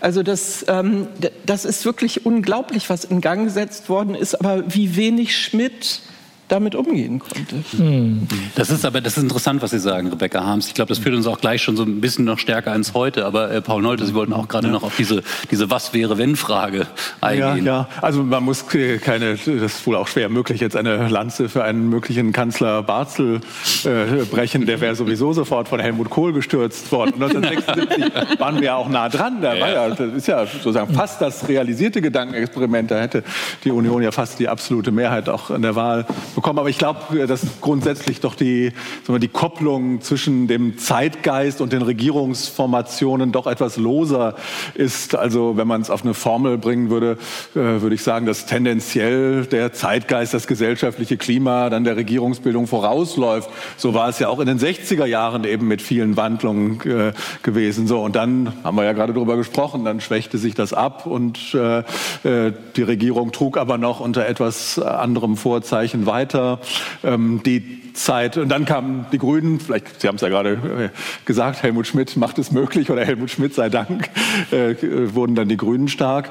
Ähm, und die 80er Jahre waren ein Jahrzehnt äh, sagen, sicherlich nicht unbedingt jetzt dieser äh, legislativen Anstöße, äh, äh, die dann von der ersten Phase der sozialliberalen Koalition äh, ausgegangen sind, aber waren gesellschaftspolitisch ein Jahrzehnt wahnsinniger Liberalisierung, Individualisierung ja. und so weiter. Äh, also ein ganz großer Schub und er konnte Kohl machen, was er wollte. Diese Gesellschaft ließ sich nicht äh, sozusagen dann mehr einzwängen und zurückhalten. Ähm, also ich glaube, da ist einfach die, die Verbindung loser. Das müssen wir, ähm, müssen wir da zur Kenntnis nehmen. Und das das gilt im Grunde auch heute noch ja, äh, auch diese ähm, Veränderungen, ja, auch ob das nun ein Mehltau-Klima war, zuletzt in der Großen Koalition oder immer schon mit der äh, Kanzlerin Angela Merkel äh, hin oder her. Aber es war äh, die Zeit, in der man im Rückblick sagen muss, da hat eine, eine zweite Welle auch von, äh, in Anknüpfung an die 60er und frühen ja. 70er Jahre, eine zweite Welle von ähm, äh, gesellschaftspolitischer Dynamisierung begonnen. Wir reden anders über Ungleichheiten, die Frauenfrage Frage ist sozusagen 3-0, ja, wenn ja. ich in, äh, um 1901 0 sage, ne? Ja. Äh, und äh, äh, Fragen von Kolonialismus und Rasse und so weiter. Ja, also hätte die Regierung noch so konservativ sein können. Das waren prägende Bewegungen der 2010er Jahre. Hm. Diese Dynamik, die Sie da beschreiben. Ne? Ich, ich habe die Frage, die Wolfgang Thierse uns mitgegeben hat, waren die frühen 70er Jahre, die goldenen Jahre der Parteiendemokratie in Deutschland im Hinterkopf. Und ne, wenn man es rein faktisch betrachtet, Sie haben es äh, erwähnt, höchste Wahlbeteiligung, äh, wohl beachtet 1990 die Wahl, ja, als wirklich höchste in Deutschland, aber ähm, eben auch dieses Rekordergebnis für die SPD. Aber ähm, Herr Siegfried, würde Sie sagen, das war damit auch gleichzeitig der Wendepunkt, also dass sich sozusagen äh, die SPD auch im Prinzip vielleicht noch so aus einem alten Pflichtgefühl gegenüber der Demokratie. Man geht eben wählen und man macht das über Parteien und man macht das nicht außerparlamentarisch. Auch ein Stück weit mit der Dynamisierung der Gesellschaft, die sie damit auch vorangetrieben hat, auch im Prinzip den, den, den ja, Krisenprozess dieser klassischen parlamentarischen Demokratie, zumindest im Vergleich zu der Stabilität der 70er Jahre, mit ausgelöst hat? Also erstmal würde ich sagen, also man muss sehen, dass, also wenn hier, wenn hier gesagt wird, die Leute gehen zur Wahl, weil das ist äh, staatsbürgerliche Pflicht und so weiter, das ist sicher, ist sicher was dran. Aber der Punkt ist, im Unterschied zu den 50er Jahren war das so, dass Ende der 60er Jahre war klar, äh, ähm, Demokratie ist nicht nur, wenn alle einer Meinung sind, sondern Demokratie ja. ist auch Konflikt. Mhm. Und das ist eben neu. In den 50er Jahren sind auch viele zur Wahl gegangen, aber das tat man eher aus den genannten Gründen. Man geht in den späten 60er und 1972 zur Wahl, weil es um etwas geht. Das ist diese Frage der Polarisierung. Mhm. Das äh, also ist ja offensichtlich an den Ostverträgen, aber eben auch an den anderen Themen, über die wir schon diskutiert haben. Und von daher denke ich, dass diese sozusagen die Gewöhnung des Bürgers an den Konflikt auf der parlamentarischen Ebene stattfindet. Das wird in der Wahl von 72 sichtbar aber eben auch außerparlamentarisch. Und das wird in dem, im Laufe der 70er Jahre sehr sichtbar, wo diese ganzen neuen sozialen Bewegungen groß werden und die auch immer mehr Akzeptanz finden in der Bevölkerung. Sie beteiligt sich ja selber daran. Insofern würde ich nicht sagen, dass die SPD sich da sozusagen selbst über, überholt oder so, ähm, sondern dass äh, einfach ein Prozess geöffnet wird, der sowohl mehr Legitimität für die politischen Parteien bringt, ich hatte ja erwähnt und Herr Thierse hatte auch darauf hingewiesen, auf die hohen Mitgliederzahlen der Parteien in den 70er Jahren, äh, aber gleichzeitig eben auch das Außerparlamentarische stärkt. Also wir haben eine, eine äh, Demokratisierung oder eine ja, Demokratisierung, wenn man so will, eine Identifikation der Bürger mit den Parteien auf der einen Seite und mit außerparlamentarischen äh, Gruppen auf der anderen Seite. Natürlich muss man differenzieren, es betrifft nicht alle, da gibt es auch unterschiedliche Meinungen oder so, aber als aufs große Ganze gesehen ähm, würde ich schon sagen, dass das so ist. Das wird dann in den 80er Jahren wieder weniger. Also in beiden Fällen, sowohl was die Identifikation mit den Parteien angeht, als auch die außerparlamentarischen Aktivitäten in der zweiten Hälfte der 80er Jahre, nehmen sie ja wieder ab. Der Höhepunkt mhm. ist mit der Friedensbewegung erreicht und dann geht es erstmal wieder runter. Mhm. Warum? Weil es um weniger ging? Also das wäre ja die Frage. Ne? Sind Demokratien dann lebendig und bringen sie all das hervor, wenn es die großen gesellschaftlichen Streitfragen gibt? Und gibt es, wenn ich auf die 80er Jahre schaue, die hatten ja auch durchaus noch einige. Also wenn ich auf mein Streitthema da komme, also die Auseinandersetzung um die Atomkraft, die ja neu anfängt, wenn ich hm. das mal so einstreuen darf. Ich mache mich da auf eine neue grundsätzliche Diskussion eigentlich gerade gefasst, auch für Deutschland. Und das ist vielleicht auch richtig in der Demokratie, dass nichts in Stein gehauen ist und alles immer wieder auf den Prüfstand gestellt werden kann. Aber ähm, also diese Auseinandersetzung, ähm, die wurde ja dann tatsächlich von der Straße in die Gerichte und in die Parlamente getragen. Und das hat die Form der Auseinandersetzung um dieses Thema, wie wollen wir unsere Energieversorgung äh, gestalten, hat die Form schon verändert. Mhm. Also aus der großen Konfrontation wurden dann eher ähm, die Debatten über, wie kann der Prozess funktionieren, so peu à peu.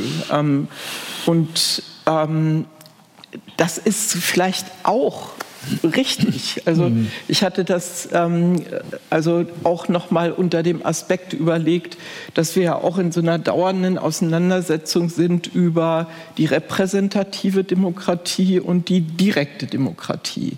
Ja, und ähm, die Bewegungen, die tendieren ja immer dazu, dass sie ihr eines Thema genauso verwirklichen mhm. wollen, äh, wie sie äh, das ähm, in ihren Bewegungen richtig finden, egal welches Thema das ist. Und ähm, das ist eben nicht ähm, der Weg, äh, der in der repräsentativen Demokratie und in einer vielfältigen Parteienlandschaft und in einem in so großen Geflecht von äh, Interessen äh, einer demokratischen und liberalen Gesellschaft funktioniert. Und diese Ausverhandlungsprozesse, das ist eigentlich, finde ich, das, äh, was mich zumindest, äh, seit ich ähm, da drin stecke oder drin gesteckt habe, muss ich ja jetzt sagen, also das hat mich am meisten interessiert. Und ich glaube, dass die Ausverhandlungsprozesse äh, auch wichtig sind äh, für das Funktionieren von demokratischen Gesellschaften. Hm. Ich weiß nicht genau, was es war, was das ausgelöst hat, aber auch, Sie haben etwas gesagt, Rebecca Harms, und es ging zwei Hände hoch, nämlich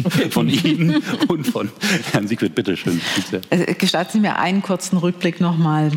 Also nach, nach Willy Brandt und bei Helmut Schmidt ging es ja nachher durchaus nicht nur um die Zukunft unserer Lebensform im Kontext der Umweltfragen, sondern es war ja der NATO-Doppelbeschluss, der die Leute echt äh, ja. auf die Straße gebracht hat äh, und wo auch Teile in der SPD am Sitzstreik in Mutlangen teilgenommen ja. haben.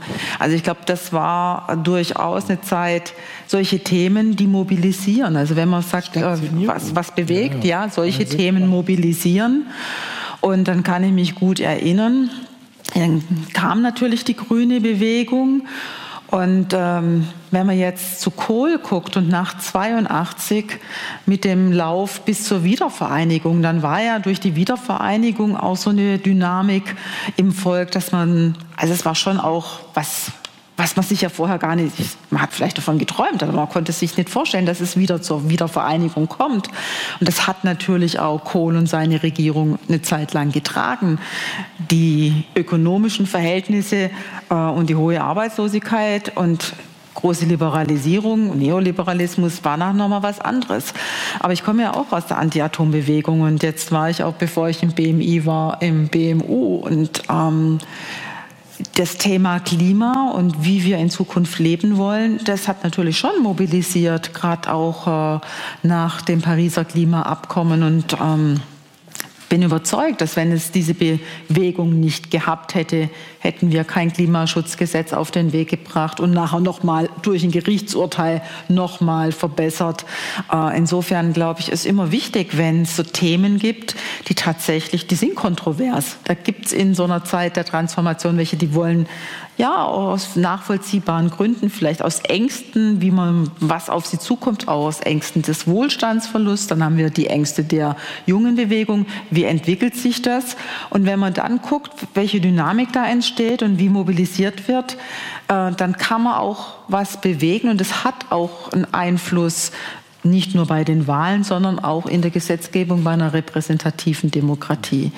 Jetzt finde ich einen Punkt, sind wir an einem Punkt, da kommen ja mehrere Dinge zusammen und das ist so ein Gemisch, wo ich sage, da, äh, das ist nicht mehr so einfach. Ähm, ich weiß nicht, wie das die Wissenschaft sieht.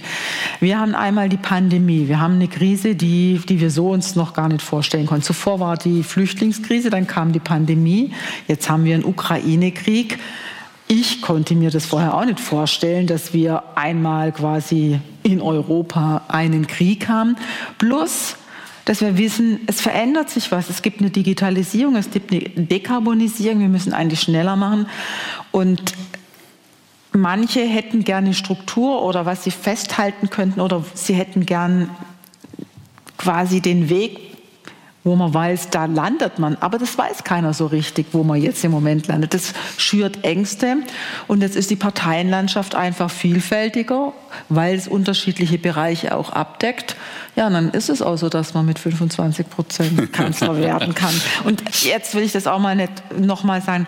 Das ist ja nicht eine Entwicklung oder ein Phänomen, was wir in Deutschland alleine haben, sondern wir sehen das ja eigentlich. Überall. Also äh, wenn man Zieblatt und Lewinsky liest, äh, äh, das Buch äh, über Demokratien, wie entwickeln sich Demokratien, die, die Frage beschäftigt ja nicht nur uns in Deutschland oder vielleicht das mal gerade in Italien, wenn ein bestimmtes Wahlergebnis da ist, sondern das beschäftigt ja in der Zwischenzeit sehr viele Demokratien. Wie geht es eigentlich weiter? Und ich glaube, man muss es dann in den Kontext auch einbetten, welche, welchen Herausforderungen stehen wir eigentlich jetzt heute gegenüber und vielleicht was kann man aus der Zeit von Willy Brandt was Positives äh, mitnehmen, um mit den Fragen sich auseinanderzusetzen. Ich werfe mal eine Herausforderung rein, auch vielleicht als kleine Animation für Sie im Publikum und vor allem auch im Live-Chat. Da haben Sie natürlich auch die Möglichkeit, gleich, wenn wir das hier öffnen fürs Publikum, mitzudiskutieren, indem Sie dort in den Chat gerne eine Frage stellen können oder eine Anmerkung. Die nehmen wir dann gerne hier auf und natürlich hier im Raum. Äh, das Stichwort wäre letzte Generation, Protestform, weil Sie gerade auch schon Klima angesprochen haben und Rebecca Harms ja auch schon angesprochen hat. Diese Frage eigentlich, dieses Verhältnis repräsentative Demokratie, Institution ähm, und Protestform. Ähm, Herr Siegfried, Sie hatten sich gerade noch gemeldet. Ich weiß nicht, ob es jetzt auch dazu passt oder ob Sie es gerade noch nachliefern. Ich vermute, es soll jetzt gerade um das Aktuelle gehen. Ja, genau. Also Sie sind noch in der Geschichte. Aus, ja, ich bin immer noch bei der Geschichte, das stimmt. Ja. Aber ich wollte, das hat vielleicht auch aktuelle Aspekte. Also ich wollte äh, das, was Frau Harms gesagt hat, noch mal aufgreifen. Also wenn es darum geht, dass die Impulse, die aus der außerparlamentarischen Bewegung kommen, ja irgendwie umgesetzt werden müssen in Politik. Ja. Und wie man das eigentlich im, im parlamentarischen Bereich macht, äh, über Verhandlungen und so weiter. Das, sie sagt, das ist eigentlich für mich das Interessanteste. Ähm, und äh, ich finde, man, das ist ja wirklich die Frage, also diese Frage, wie verhält sich außerparlamentarische Bewegung und, Parlament, und das Parlament, ist ja eine Frage, die erst sozusagen seit den 70er Jahren massiv auf die Tagesordnung kommt. Genau. Vorher hatten wir sie noch nicht, weil diese außerparlamentarischen Bewegungen noch nicht in der Form aufgetreten sind. Und ich finde, ähm, also es ist ganz klar, es ist das, das ein Push-Faktor, der aus den sozusagen von der Straße, wenn man das so sagen will, kommt und der irgendwie parlamentarisch und in den Institutionen verarbeitet werden muss. Äh, ich finde, es gibt so ein paar Besonderheiten der deutschen Debatte die unter anderem darin besteht, dass sozusagen dieser Weg, den Sie jetzt skizziert haben, ganz oft als Verrat betrachtet ja. wird von den Bewegungen. Also ein anderes Beispiel wäre zum Beispiel die Frauenbewegung, die die Installation von Gleichstellungsbeauftragten als falsch äh, betrachtet hat, weil das eben sozusagen Kompromisse mhm. auf Kompromisse sich einlässt und mit dem Staat kooperiert. Oder die Skepsis gegenüber Staatsknete, also dieser Begriff, der da gebraucht wird. Das sind alles so äh, äh, Zeichen dafür, dass die Auseinandersetzung in Deutschland ganz oft sehr fundamentalen Charakter annimmt. In Dänemark, wo ich arbeite, ist das überhaupt nicht so. Also an Staatsknete da, wieso, was soll daran falsch sein, dass man das Geld vom Staat nimmt? Der Staat bezahlt alles, auch autonome Jugendzentren und so. Natürlich, die sollen das sogar bezahlen. Aber es ist, ich glaube, dass da so so eine gewisse, so eine gewisse deutsche Grundsatzneigung äh, da mhm. zum Ausdruck kommt, der sich eben auch in diesen Bewegungen zeigt. Ich bin mir nicht sicher, ob das auch in der Gegenwart so ist. Ja, wobei, wenn ich, wenn ich da anknüpfen darf, diese, diese Skepsis, ne, die wir, die wir beobachten, wenn wir noch mal in der Geschichte sind, also äh, 68 und auch 70er Jahre, 80er Jahre neue soziale Bewegung. Ich glaube, da kann man grob sagen, die Systemkritik, das Misstrauen gegen, gegen die Politik, gegen das politische System kam da eher aus einem linken, linksliberalen Milieu, ja, ganz klar, akademisch auch geprägt, auch nicht nur, ähm, äh, manifestiert auch in der Gründung der Grünen als ähm, Antiparteienpartei, ja.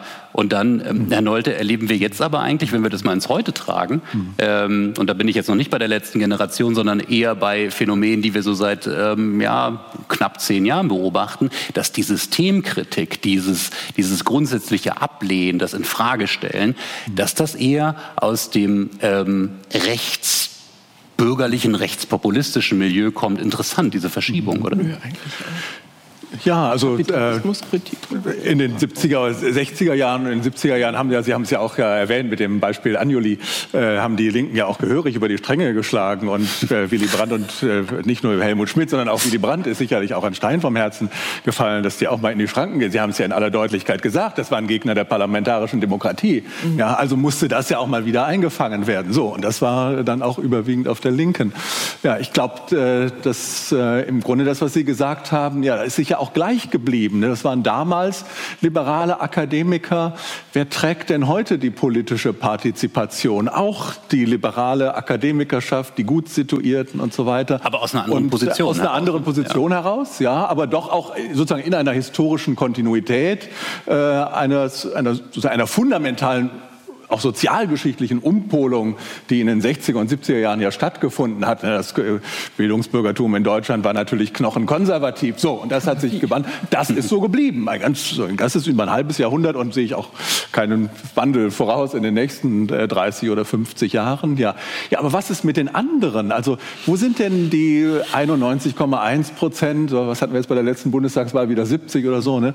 Ähm, äh, wo sind denn die anderen geblieben? Das äh, ist doch nicht einfach, da sind ja nicht einfach Leute, die wegbleiben. Und es ist auch nicht so überwiegend, dass die, die jetzt nicht mehr, ja, es hat eben die außerparlamentarische Aktivität äh, äh, zugenommen. Äh, nein, äh, das ist doch eine soziale Gruppe in einer äh, stark verschärften sozialen Ungleichheit der Partizipation, äh, die weder zivilgesellschaftlich noch aktivistisch noch an der Wahlurne aktiv ist. Und das ist, glaube ich, die ganz große, die entscheidende Herausforderung. Ja? Obwohl, also, wenn ich, wenn ich da alle, die beiden, also, die, doch, dann lassen Sie mich noch kurz sagen. Ja. Äh, gucken Sie doch sich an, wie die Wahlbeteiligung in Steglitz-Zehlendorf und wie sie in anderen und wie sie in Lichtenberg ist. Ja? Also die sozialen Unterschiede der Wahlbeteiligung sind ganz krass und das ist eine Veränderung gegenüber der Integration der Unterschichten, um das Wort, was Sie ja. vorhin genannt haben, äh, um Klartext zu sprechen, nochmal aufzugreifen, ja, der Integration der Unterschichten, auch natürlich hier Genius Loci, äh, IG Metall, auch qua Gewerkschaften ja, mhm. äh, in die politische Gesellschaft äh, um 1970. So, und die anderen äh, organisieren sich dann auch nicht, die jetzt nicht wählen gehen. Äh, machen die Basare für ukrainische Flüchtlinge? Nein. Kleben die sich auf der Straße fest? Nein. Luisa Neubauer, das sind doch alles Elitenkinder. Ja? So, und was machen die anderen? Ja, die, für die bleibt noch der Populismus übrig. Der Populismus ist die Partizipations- und damit sind wir jetzt sozusagen genau. ja, bei dem Stichwort, das ja heute ja auch aufgerufen ist. Der Populismus ist die Partizipationsform der Verlierer geworden. Der, der aber natürlich nicht ja. komplett passiv ist. Ne? Also wir haben Demonstrationen, wir haben die AfD, die ja auch interessanterweise die Wahlbeteiligung gehoben hat in vielen äh, Bundesländern, aber auch bundesweit. Ja? Ähm, also wo man sagen kann, also diese, diese Passivität, die Sie da beschrieben haben, die hat ja doch wieder Ausdrucksform gefunden. Mhm. Wobei ich mich frage, Rebecca Harms, äh, ob Sie manchmal ähm, gerade so aus, als jemand, der aus diesen neuen sozialen Bewegungen stammt, ähm, sich fragen, oh Gott, was haben wir denen damals für ein Vorbild gegeben? Also was haben wir aus, aus unseren Aktionen damals, wie man sozusagen Staat und Gesellschaft herausfordert, im Prinzip für eine Blaupause gegeben für Leute, die vielleicht äh, ganz andere Ziele haben. Denn das ist ja das Interessante, die Integration dieser jungen Generation damals zurück in das politische System als Stütze, die, die damals ja mit einer gewissen, sagen wir mal, Distanz von der freiheitlich-demokratischen Grundordnung gesprochen haben, die heute mit Werbe das Grundgesetz verteidigen. Ja. Ähm, das scheint ja gerade auf der rechtspopulistischen Seite nicht so zu funktionieren, dieser Integrationskurs. Mhm. Ja, wie weit das äh, bei uns funktioniert, also auf der anderen Seite wird man an bestimmten Themen noch sehen müssen. Ja. Also ob es funktioniert oder nicht. Ich habe äh, daran gearbeitet. Ähm, also äh, natürlich ist mir das mit dem Atomausstieg auch zu langsam gegangen, als er das erste Mal beschlossen worden ist. Ja, und ja. trotzdem habe ich das als Fortschritt empfunden. Ja, und ähm, ich, äh, wenn ich das vergleiche, nur bei dem einen Thema also wie Deutschland es geschafft hat, zuerst den Atomausstieg gleich zweimal zu beschließen und auch fast äh, zu verwirklichen und ähm, den Kohleausstieg parallel dazu in Angriff genommen hat und auch beschlossen hat, geht jetzt auch wieder vielen zu langsam. Aber das ist eine einmalige Ausgangssituation, in der wir im Moment die Energiedebatte wegen äh, Putin neu starten. Äh, und wegen des russischen Krieges. Und äh, das finde ich ein, ein enormes ähm, Ergebnis einer Bewegung zusammen dann mit äh, Repräsentanten, die für diese Anliegen in die Parlamente und in die Regierungen gegangen sind. Also ich selber war zum Beispiel damit konfrontiert, 1900, ähm, zwischen 98 und 2000, ähm, als Rot-Grün regierte und ähm, der Atomausstieg äh, unbefriedigend war für die Bewegung und dann der Jugoslawienkrieg auch noch äh, quer kam, dass meine gesamte Kreistagsfraktion in Lüchow-Dannenberg ist aus der Partei ausgetreten und ich war dann die einzige, äh, die noch im Landtag blieb und sagte, nee, es macht für mich keinen Sinn, jetzt auszutreten. Ja.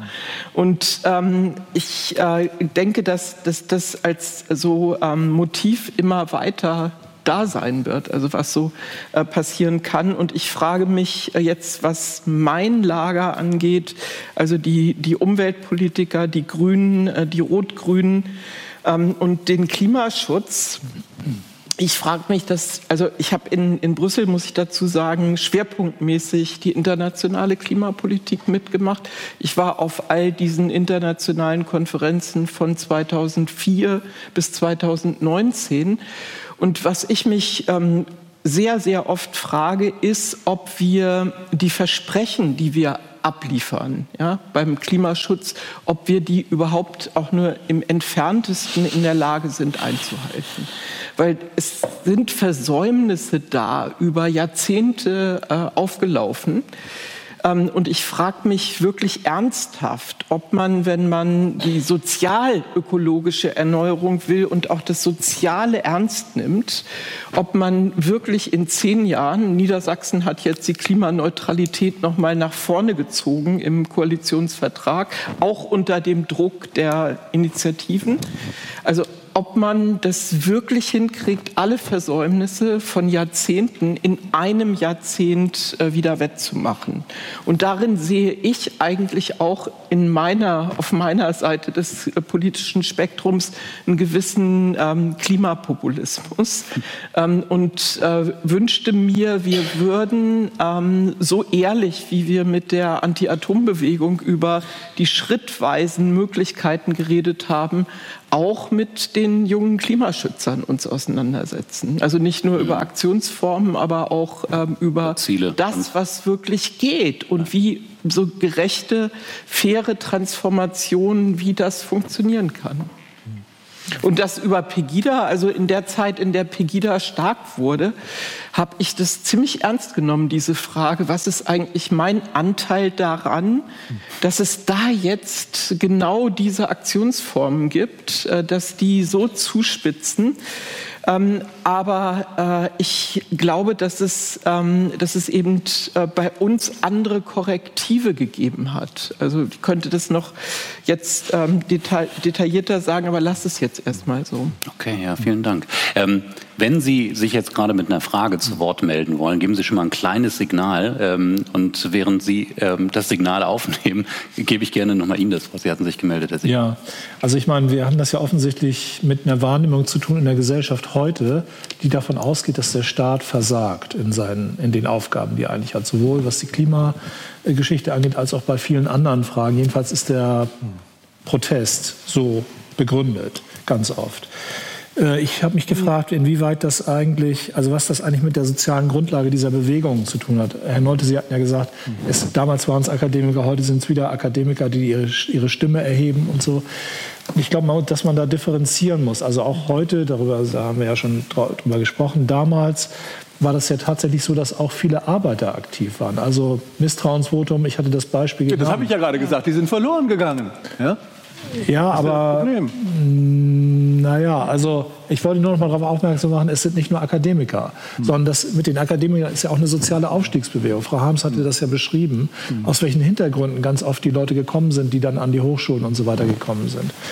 Ähm, also ja, es, ich meine, die, die Frage ist natürlich, ob Arbeiter oder Arbeitslose nicht heute auch aktiv sind, nur für andere Ziele. Also, und das scheint mir tatsächlich so zu sein. Äh, also mir scheint es so zu sein, dass, die, dass wir es zu tun haben mit einer radikalen Individualisierung der Menschen, die sich sozusagen überhaupt nicht mehr an traditionelle Formen, Gewerkschaften und sowas orientieren, sondern irgendwie versuchen, die, die Schutzfunktion, die der Staat in ihrer, in ihrer Sicht haben sollte, selbst zu übernehmen für sich. Als Prepper oder was weiß ich, welche wahnsinnigen individualistischen Formen da, äh, da stattfinden. Und ich finde, dass das, Ergebnis, dass das Ergebnis ist von einer Hyper- Liberalisierung, die in den 90er Jahren stattgefunden hat, hauptsächlich.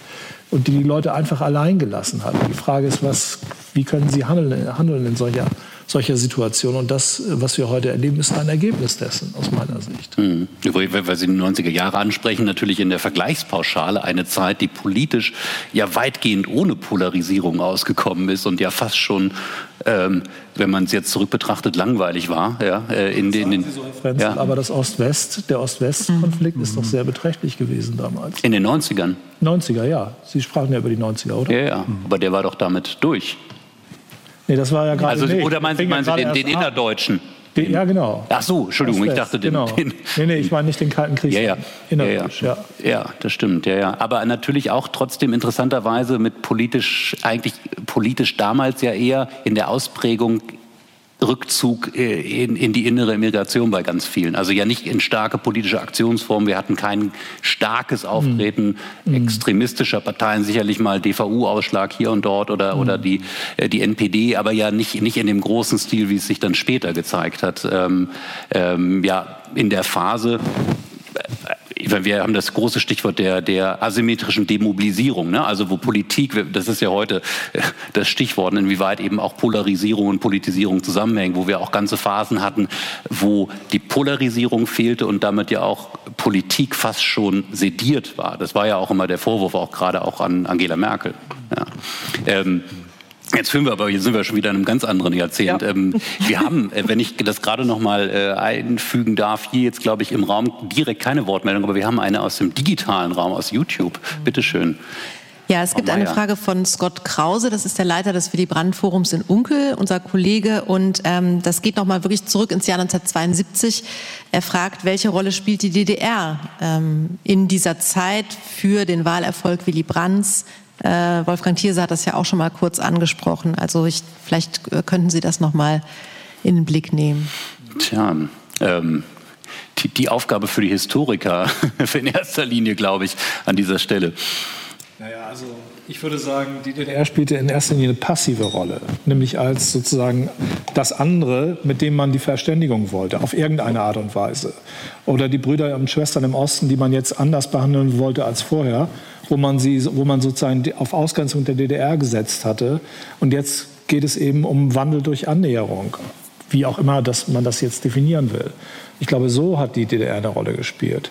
Also als, oder vielleicht nicht so sehr als Staat, aber als tatsächlich die Verwandten, die wir auf der anderen Seite der Mauer haben, mit denen wir jetzt denen wir irgendwie die Hand geben, mit denen wir versuchen, auf einer, auf einem gemeinsamen, auf einer gemeinsamen Ebene zusammenzuarbeiten. Ich glaube, das hat viele Leute beeindruckt und das haben auch viele Leute gewollt. anstatt diese Ausgrenzung und Abgrenzungspolitik, die man unter Adenauer bis dahin geführt hatte. So würde ich das erstmal sehen. Leute. Ja, ich weiß nicht, ob sich die Frage von Scott Krause jetzt auf sozusagen den Vollzug des äh, Misstrauensvotums und etwaige Bestechungsgelder bezog, aber gut, da muss man, das ist mhm. auch nicht hier, das kann man nicht aus der Hüfte schießen, wie dazu jetzt gerade der Stand ist. Das weiß Scott Krause gegebenenfalls auch selber äh, am besten. Also insofern würde ich zustimmen, dass äh, in der größeren gesellschaftlich-kulturellen Lage ist die DDR dann eher passiv oder eine Projektionsfläche. Ja, und ich meine, man muss ja auch sehen, dass die äh, in den 1970er Jahren ja auch, und ist ja auch etwas, was ich will auch nicht meine Idiosynkrasien generationell verallgemeinern, aber ich glaube, es ist ja doch so, dass dann in, in meiner Generation und den Jüngeren äh, tritt ja auch, äh, also natürlich diese Annäherung, Wandel durch Annäherung, man kann wieder die Verwandten und so weiter. Und äh, ich erinnere mich auch noch an meine erste Fahrt, das muss kurz nach dem Inkrafttreten der Abkommen dann 72, 73 mhm. gewesen sein, mit Verwandten äh, durch die DDR und mit dem VW-Käfer. Ja, es mhm. war schon alles sehr spannend. Äh, aber dann kamen ja eben auch die zwei Jahrzehnte oder knapp zwei Jahrzehnte, in denen eine größere Distanzierung auch eintrat und in denen meine Generation ganz klar das Gefühl hatte, dass die DDR ein, ja, Entschuldigung, Herr Thiel, so war es, muss man leider jetzt sagen, ne, dass die DDR ein weit entferntes Ausland äh, gewesen ist und äh, komm, lass uns nach Italien und Holland fahren. Das sind unsere Schwestern und Brüder. Ja. Also das ist ja auch eine Kehrseite der Medaille, womit Willy Brandt überhaupt nichts zu tun hat. Also der äh, hat nun sicherlich nicht die soll man es jetzt pathetisch sagen, die Hoffnung auf die Nation oder so äh, äh, fahren lassen oder auf ein wiedervereinigtes, freies, demokratisches Deutschland. Äh, aber das war auch ein Prozess, der dann in den ähm, 70er Jahren sich dann beschleunigt hat, bis hin zu den ja nun auch äh, im sozialdemokratischen Milieu hinreichend sozusagen selbstkritisch reflektierten ähm, äh, Überlegungen zu, sollen wir das überhaupt noch? Und ist jetzt 1989 dann mit dem Höhepunkt. 1989, nee, Igitigit machen wir nicht ich war besser so, das ist Gottes Strafe dafür, dass wir den Nationalsozialismus, äh, also das ist ja noch mal eine andere Schiene. Dann ist mehr so eine Entfremdung im Alltag, die nimmt in der Zeit eben auch seinen Lauf. Ja, ja mhm. das, ja man gewöhnte sich daran. Ja, also ich ja. bin im Zonenrandgebiet aufgewachsen. Ja, Für mich war irgendwie extrem, ne? das mit der Elbe und der Grenze, das war halt so. Selbst dort, kann so. man sagen. Das ne? war so, ja. Und es war eine große Überraschung dann, als 89 von der anderen Seite her der Zaun äh, da bei Bergen aufgeschnitten wurde. Ja. Und ja. Ja, interessanterweise, aber das wäre nochmal ein ganz anderes Thema, wo die beiden Deutschland, Deutschlande ihre jeweiligen Atommüllendlager genau. setzen wollten, hatte ja sicherlich auch was mit dem Verlauf der Grenze zu tun. Einmal was mittendrin. ja.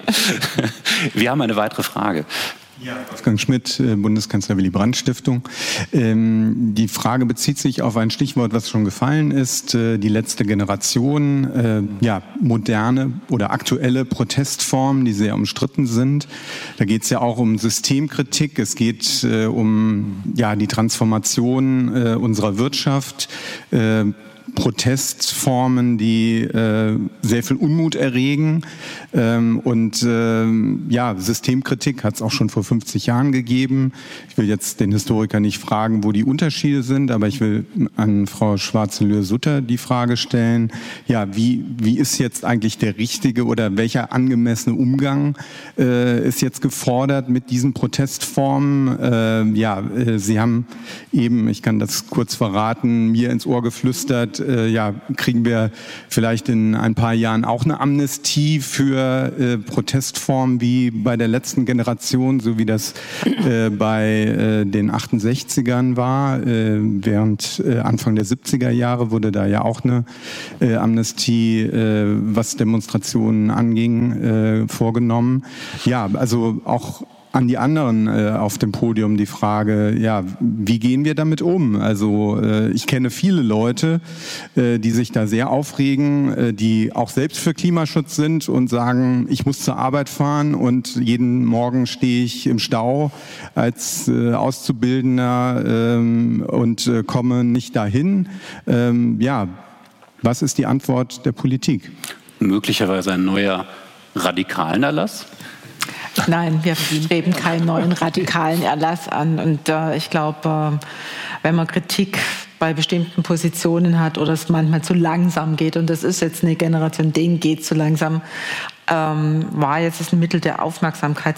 Aber es hat auch eine Grenze überschritten. Und ich glaube, äh, ähm, manchmal, also es ist nicht manchmal, sondern der Zweck heiligt nicht alle Mittel. Ähm, die ganze Öffentlichkeit richtet sich jetzt auf äh, die festgeklebten. Aber vorhin, ich, ich, ich finde es ganz wichtig auch in der Zeit, wir haben jetzt die Klimaaktivisten beziehungsweise letzte Generation oder Extinction Rebellion so im Fokus. Mich beunruhigt schon der zunehmende, ähm, ja, nicht nur Populismus, sondern äh, Extremismus und ins, die größte Gefahr dann auch der Rechtsextremismus, Antisemitismus. Ähm, ich erinnere jetzt an den Mord an Walter Lübcke, ja, der, der auf der Terrasse saß und mhm. abgeknallt wurde. Ähm, das sind doch Dinge, wo ich sage, das muss uns doch beschäftigen, auch im Zusammenhang, äh, wenn wir Parteienlandschaft angucken mit, dem, mit den Umfragewerten der AfD. Äh, also was, was läuft da ab? Sie haben vorhin gesagt, Populismus ist so, eine, so sinngemäß das ist der Ausdruck, ich will jetzt nicht sagen der Abgehängten, aber wenn ich mir die Wahlergebnisse angucke, bei mir im ländlichen Raum gut situiertes mhm. Wahlgebiet, mhm. ja, mein lieber Schwan, da ist aber bei über 25 Prozent, das sind nicht die Abgehängten. Und die Form, die da äh, in der Zwischenzeit tatsächlich man vorfindet, äh, das finde ich schon muss man in den Kontext stellen, wohin entwickelt sich Demokratie, wo geht es jetzt tatsächlich hin. Äh, und ähm, auch da ist ein, also das nimmt ja immer, immer größere Form. Das ist nicht nur Pegida, sondern wir sehen, gerade auch nach der Pandemie, Menschen sind verunsichert, wie Rechtsextreme versuchen, auch diese, und jetzt sage ich auch nochmal, Demonstrationen, das gehört mit zur Demokratie, auch Kritik gehört mit zur Demokratie, aber die zu instrumentalisieren. Und da ist, äh, um den Populismus auch richtig unter die Leute zu bringen, sind natürlich das Internet und, und Social Media nochmal recht wichtig. Also äh, ich versuche gerade das nochmal mir brennt es unter den Nägeln, mit welchen auseinander, also mit was müssen wir heute uns auseinandersetzen. Also sind die, die letzte Generation ist ein wichtiges Feld, aber was mich mehr beunruhigt noch, ist tatsächlich, was läuft äh, mit Extremismus und insbesondere mit Rechtsextremismus. Ähm, und da geht es noch um viel mehr. Und ich glaube, da muss man sich auch miteinander auseinandersetzen. Und das geht quer durch alle Schichten. Also eine Beatrix von Storch und andere sind nicht die Abgehängten, die vertreten auch nicht die Abgehängten, sondern die haben eine klare Zielsetzung, wo sie hinwollen. Und äh, da muss ich, äh, ich glaube, das ist auch wichtig für uns demokratische Parteien, da müssen wir schon auch überlegen, wie gehen wir damit um? Wie gehen wir auch sprachlich damit um? Also ich finde ja auch, das hat sich ja verändert. Also man sagt, aus Worte werden Taten. Aber das entwickelt sich ja in unserer Sprache. Und äh, das haben wir jetzt heute Abend noch. Wir haben jetzt ein bisschen im Nost Nostal Nostalgie geschwelgt, aber äh, und Klimabewegung. Aber so ein richtig großes Problem ist für mich schon der Rechtsextremismus und alles, was damit zusammenhängt. Und die haben den Populismus beziehungsweise äh, die Polemik das beherrschen die schon sehr gut und wir haben das auch im amerikanischen Wahlkampf gesehen mit Deepfakes. Es geht dann so weit, dass Politikern, ich finde, das ist schon nochmal eine andere Nummer als äh, 72 bei Willy Brandt, wo man sagt, naja, uneheliches Kind, und, hm, sondern wo man Menschen über ähm, künstliche Intelligenz Worte in den Mund legt, die sie nie gesagt haben. Also das ist schon mal eine neue Qualität, eine neue Dimension und das fordert uns doch alle heraus. Das muss uns Demokraten auch entsprechend ja, alarmieren und bewegen. Tja, wobei die Frage also ist, ob das, äh, wenn man es damals schon gekonnt hätte, möglicherweise in dieser Schärfe der Kampagne auch 72 hier stattgefunden hätte. Ja. Ähm, Rebecca Harms. Also zwei Anmerkungen dazu. Ich bin äh, also unbedingt der Meinung, äh, dass das total falsch ist, ähm, diesen Rechtsextremismus und dies, was da passiert, immer den kleinen Leuten in ja. die Schuhe zu schieben. Also da bin ich dann wieder sehr identifiziert mit meiner ähm, Herkunft und ich habe auch viel zu gut die Ankunft der AfD im Europaparlament erlebt, also mit Lucke und Henkel und Storch, also um auch noch mal Herrn Henkel äh, da zu nennen, ne, bestimmten Vertreter der Unterschicht. Also ähm, und das war möglich, weil das Bundesverfassungsgericht äh, die 5-Prozent-Hürde für die Europawahlen gekippt hat. Und ich finde, dass das viel zu selten reflektiert worden ist, was an der Stelle aus meiner Meinung nach so, einem, so einer populistischen Aufwallung in Karlsruhe, was europäische Demokratie und Lösungen angeht, ähm, ist das passiert. Mhm. Ähm, und es hat fatale Folgen oder richtig harte Folgen äh, für äh, die Repräsentanz äh, der neuen Rechten in den Parlamenten gehabt. Ne? Mhm. Und bisher haben wir nicht rausgefunden, was eigentlich richtig ist. Aber ich finde, dass Ihre Frage, wohin sind äh, diese 20 äh, Prozent verschwunden, also die, die zu Nichtwählern geworden sind ähm, im Laufe der letzten 25 Jahre, dass die dafür zentral ist. Also wie erreicht wie erreichen wir wieder Leute? Mhm. Und eine zweite Sache, die ich ähm, immer gerne, auf die ich gerne hinweise, ist, dass ähm, die Frage, wie setzen wir uns Regeln für Medien und für Kommunikation und für die neuen Medien, die ist äh, von der linksliberalen Seite des politischen Spektrums meiner Meinung nach, als es angefangen hat mit äh, der Debatte um die Regulierung des ähm, Global Village oder weltweiten Netzes gegangen ist, falsch beantwortet worden. Ähm, da ist äh, diese neue Netzwelt einfach nur mit Freiheit äh, gleichgesetzt worden und mit den Möglichkeiten von ähm, wenigen, von, von allen Orten der Welt mit allen gleichzeitig kommunizieren zu können, als große Chance für Demokratie. Und das war eine falsche Einschätzung. Das sehen wir heute. Wir haben, wir haben ich, ja. ich greife gerade noch mal auf, was, was wir im Raum haben. Wir haben noch eine Wortmeldung von Herrn äh, Thierse und ich glaube auch noch eine aus dem Chat. Ähm, Herr Thierse zunächst. Und dann gerne Herr Nold. Äh, von den vielen Widersprüchen, mit denen wir es zu tun haben, erscheint mir einer von einer besonderen Unauflöslichkeit nämlich der Widerspruch zwischen der unweigerlichen Langsamkeit demokratischer ja. Prozesse. Diese Langsamkeit wird ja noch verstärkt durch die Komplexität der Prozesse. Es gibt nicht mehr nur nationale Entscheidungen, sondern europäische, globale Entscheidungen. Das macht die Sache unendlich viel komplizierter einerseits und andererseits äh, der Ungeduld von Menschen, die umso ungeduldiger werden, je komplexer die Probleme ihnen erscheinen, je angsterzeugender sie erscheinen, umso schneller möchten sie die einfache, schnelle Lösung haben. Wie ist dieser, dieser Widerspruch, der, der beide betrifft, zunehmende Radikalisierung von links wie von rechts, der jungen Leute, denen es zu langsam geht, und den vielen anderen, denen es zu, äh, zu langsam geht, dass sie von ihren Ängsten befreit werden. Wie ist dieser Spruch aufzulesen? Das ist eine ständige Quelle von Ungenügen und von, von, von Widerspruch gegenüber und Misstrauen gegenüber der Demokratie, eine Ungeduld, die durch die Medien noch einmal immerfort verschärft wird, ständig verschärft wird, ja. sowohl durch die klassischen Medien wie erst recht durch diese neuen Medien. Das scheint mir einer der besonders äh, äh, äh, konfliktträchtigen und fast unauflösbaren Widersprüche. Ja, vielen Dank, Herr Thierse. Ähm, Frau Mayer, wollen Sie gleich noch den Kommentar aus dem Chat mitnehmen? Dann nicht, dass wir ihn nicht mitnehmen am Ende. Das ist eine Frage von Annemarie Klinke, die äh, nimmt Bezug auf den äh, Begriff Individualisierungsprozess vieler Bürgerinnen und Bürger, den Detlef Siegfried benutzt hat, im Sinne von Rückzug aus dem Politischen ins Private, Rückzug aus sämtlichen Partizipationsräumen. Sie fragt, wie können diese Menschen wieder abgeholt und an die Demokratie herangeführt werden? Alles klar.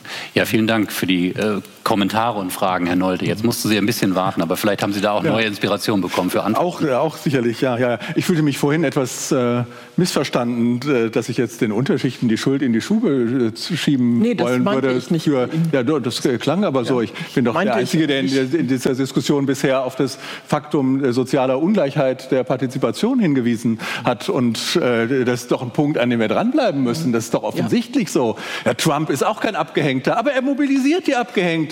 Ich referiere doch nur, was wir wissen aus der Populismusforschung. Ja. ja, das ist in Deutschland möglicherweise, aber im Osten ist es schon wieder anders, ist das in Deutschland möglicherweise etwas anders als in England und in Amerika, in Polen ist es wieder anders. Es, was ich gesagt habe, war doch nur ein Shorthand, aber für komplexe Prozesse, die völlig unbestritten sind. Es ist so.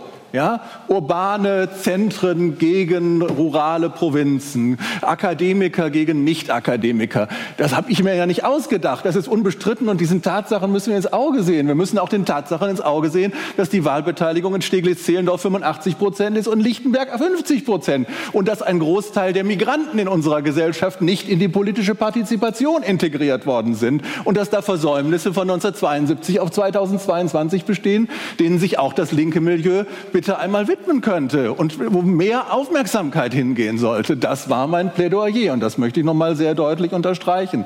Den Punkt mit den Zeitperspektiven von äh, Wolfgang Thierse finde ich äh, unheimlich interessant, weil das ja auch sozusagen ein gemeinsamer Blick auch auf etwas ist. Sie haben ja sehr schön sozusagen zusammengebracht Ängste und Ungedulden auch der linken und der rechten äh, Seite und tja, vielleicht muss man da, ich meine, Frau Harms, Sie haben ja vorhin eigentlich schon die Antwort darauf gegeben, als Sie von Ihrer Kreistagserfahrung, nein, gebt jetzt nicht auf, wir geben mhm. uns auf diesen Weg des Kompromisses und Demokratie braucht auch Zeit und, und, und sie besteht auch nicht in der Einlösung radikalster Forderungen.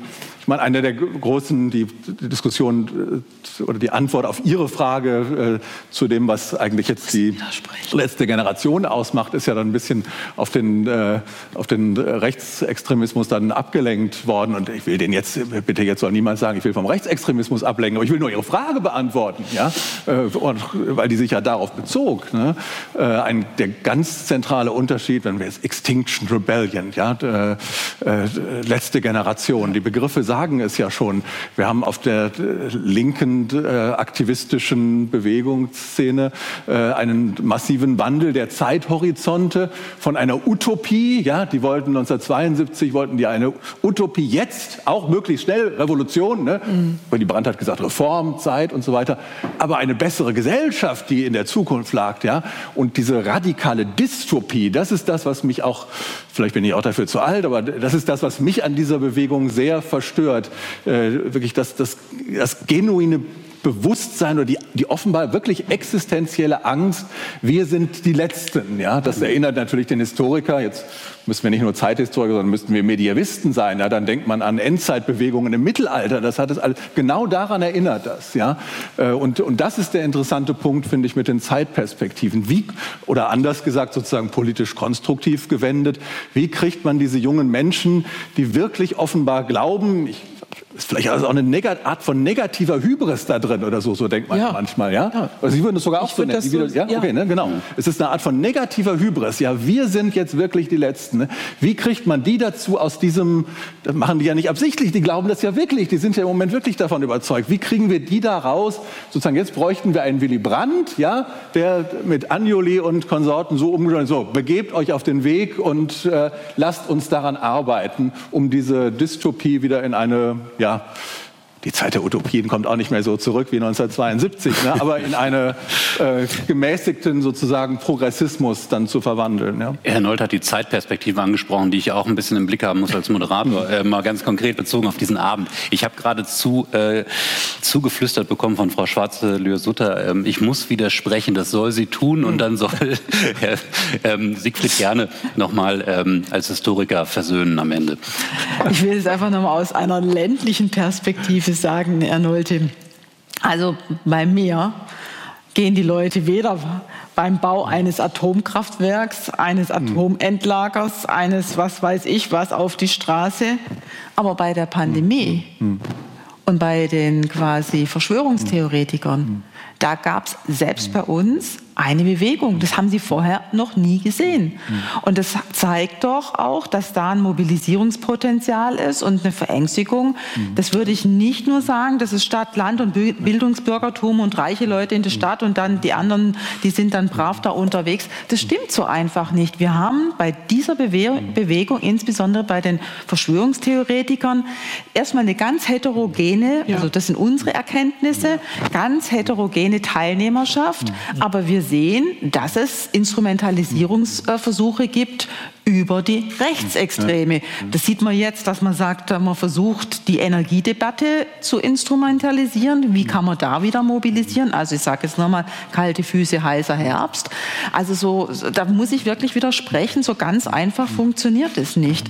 Und bei der Partizipation, ähm, ich finde schon wichtig, dass wir, und da auch nochmal einzugehen auf Wolfgang Thierse, ähm, was bedeutet es eigentlich, die vielen Dinge? Wie kann man die Prozesse transparent machen? Wie ich glaube, wir müssen heute viel mehr erklären und man muss sie tatsächlich, also dieses Mitnehmen, das ist immer so ein bisschen wie, man packt sie ein oder nimmt sie an der Hand, sondern ich glaube, dieses Mitnehmen heißt eher, wir erklären, damit sie es verstehen und schaffen die Transparenz und dann beteiligen wir sie tatsächlich an diesem Prozess, weil wenn man in einem Prozess beteiligt ist und sieht erstmal, wie langsam mancher, manches geht, bis man Gutachten hat, bis man sich austauscht, dann hat man eine andere Wahrnehmung. Also ich glaube, ähm, wir sind in einer Zeit, ähm, wo man mehr wieder auch politische Bildung braucht und dazu gehört auch, wie man Transparenz schafft und wie man wieder Partizipation auch ja, als was Positives empfindet und als äh, erlebbar und sich mit einbringt und auch sieht, dass man irgendwas bewirken kann. Und äh, ich glaube, wir haben schon was bewirkt. Und als letztes mhm. vielleicht noch, was ist der Unterschied zwischen dem Zeitalter der Individualisierung und was wir früher hatten? Ich glaube, man muss wieder mehr bereit sein, und das hatte Frau Harms auch schon mal gesagt, kompromissfähig zu werden. Ich glaube, wir haben es ein bisschen verlernt, auch kompromissfähig zu sein. Als der Ausstieg kam 2002, fand ich auch extrem lang.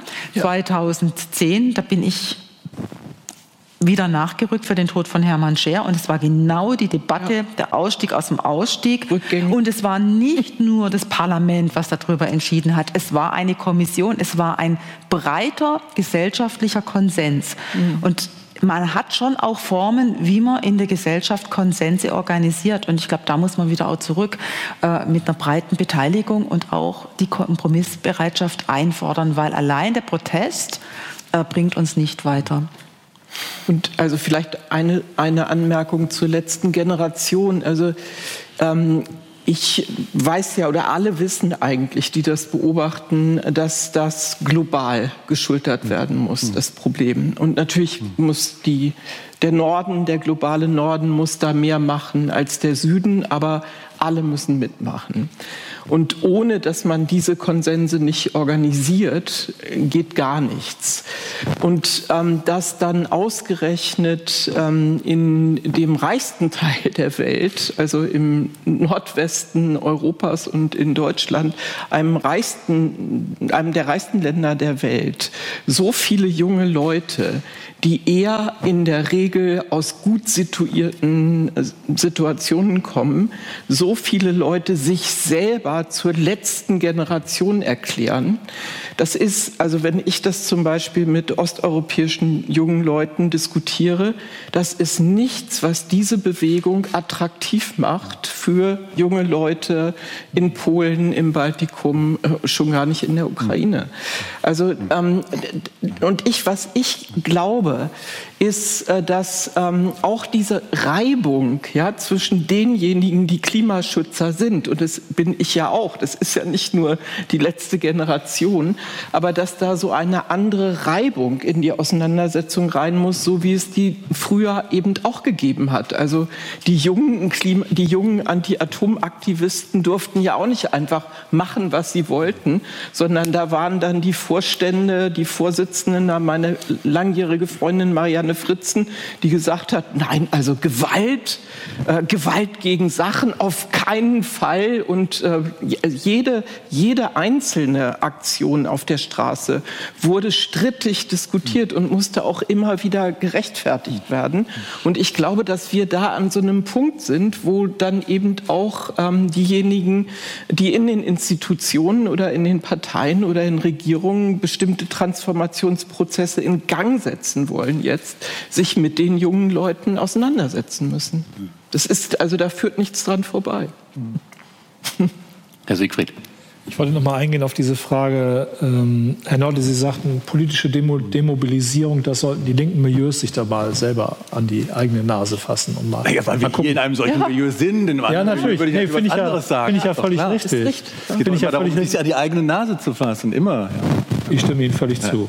Also die Frage ist, wie kommt das eigentlich alles? Und ich, ich, ich wollte nur sagen, Individualisierung ist ja nichts, was wir heute erst kennen, mhm. sondern Individualisierung hat es eigentlich damals auch schon gegeben. Das ging eigentlich in den 60er Jahren so richtig erst los mit der Individualisierung.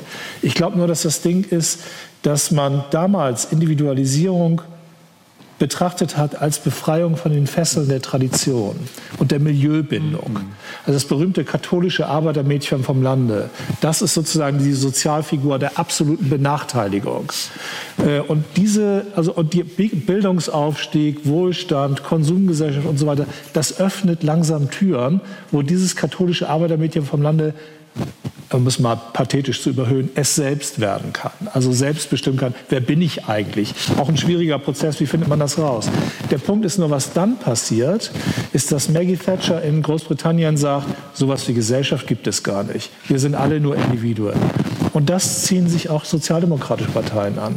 Also dieses Blair-Schröder-Papier aus den, aus den 90er Jahren. Also das ist ein Ausdruck dessen, dass diese Ideologie, jeder ist seines Glückes Schmied, in einem total absoluten Grad um sich gegriffen hat. Und wir alle glaubten plötzlich, dass der freie Unternehmer das Ideal ist und jeder kann selber bestimmen und so weiter. Äh, und ich glaube, dass das, was wir heute leben, ein, erleben, ein Teil der, dieser Konse der Konsequenz aus, diesen, äh, aus dieser ideologischen Wendung ist. Das betrifft übrigens nicht nur sozialdemokratische Parteien, sondern es betrifft auch Tendenz in den Grünen oder in der Linken generell. Also dass man deswegen auch diese Identitätsfragen, die heute alle so zentral sind, an denen sich alle abarbeiten, in den 70er Jahren hat man noch Individualismus gesagt, ja, machen wir, finden wir gut, aber immer in der Gruppe. Also in der kleinen Gruppe, im kleinen Kollektiv oder in der Bewegung oder so. Und das ist eben heute vorbei. Es ist also halt radikalisierter Individualismus. Tja, ähm, radikalisierter Individualismus. Aber wer weiß, vielleicht hatten manche das auch über manche Phänomene in den 70ern gesagt. Ich danke Ihnen ganz herzlich äh, auch für diesen historischen Umschlag, den Sie nochmal gemacht haben. Ich danke Ihnen ganz herzlich für die Debatte. Ich habe festgestellt, jetzt mit Blick auf den Abend, solange man über Willi und 72 spricht, ist Harmonie. Und wenn man dann ins Heute kommt, dann bricht sie langsam auf. Ich danke Ihnen ganz herzlich äh, für die Diskussion. Ich danke Ihnen für Ihr Interesse.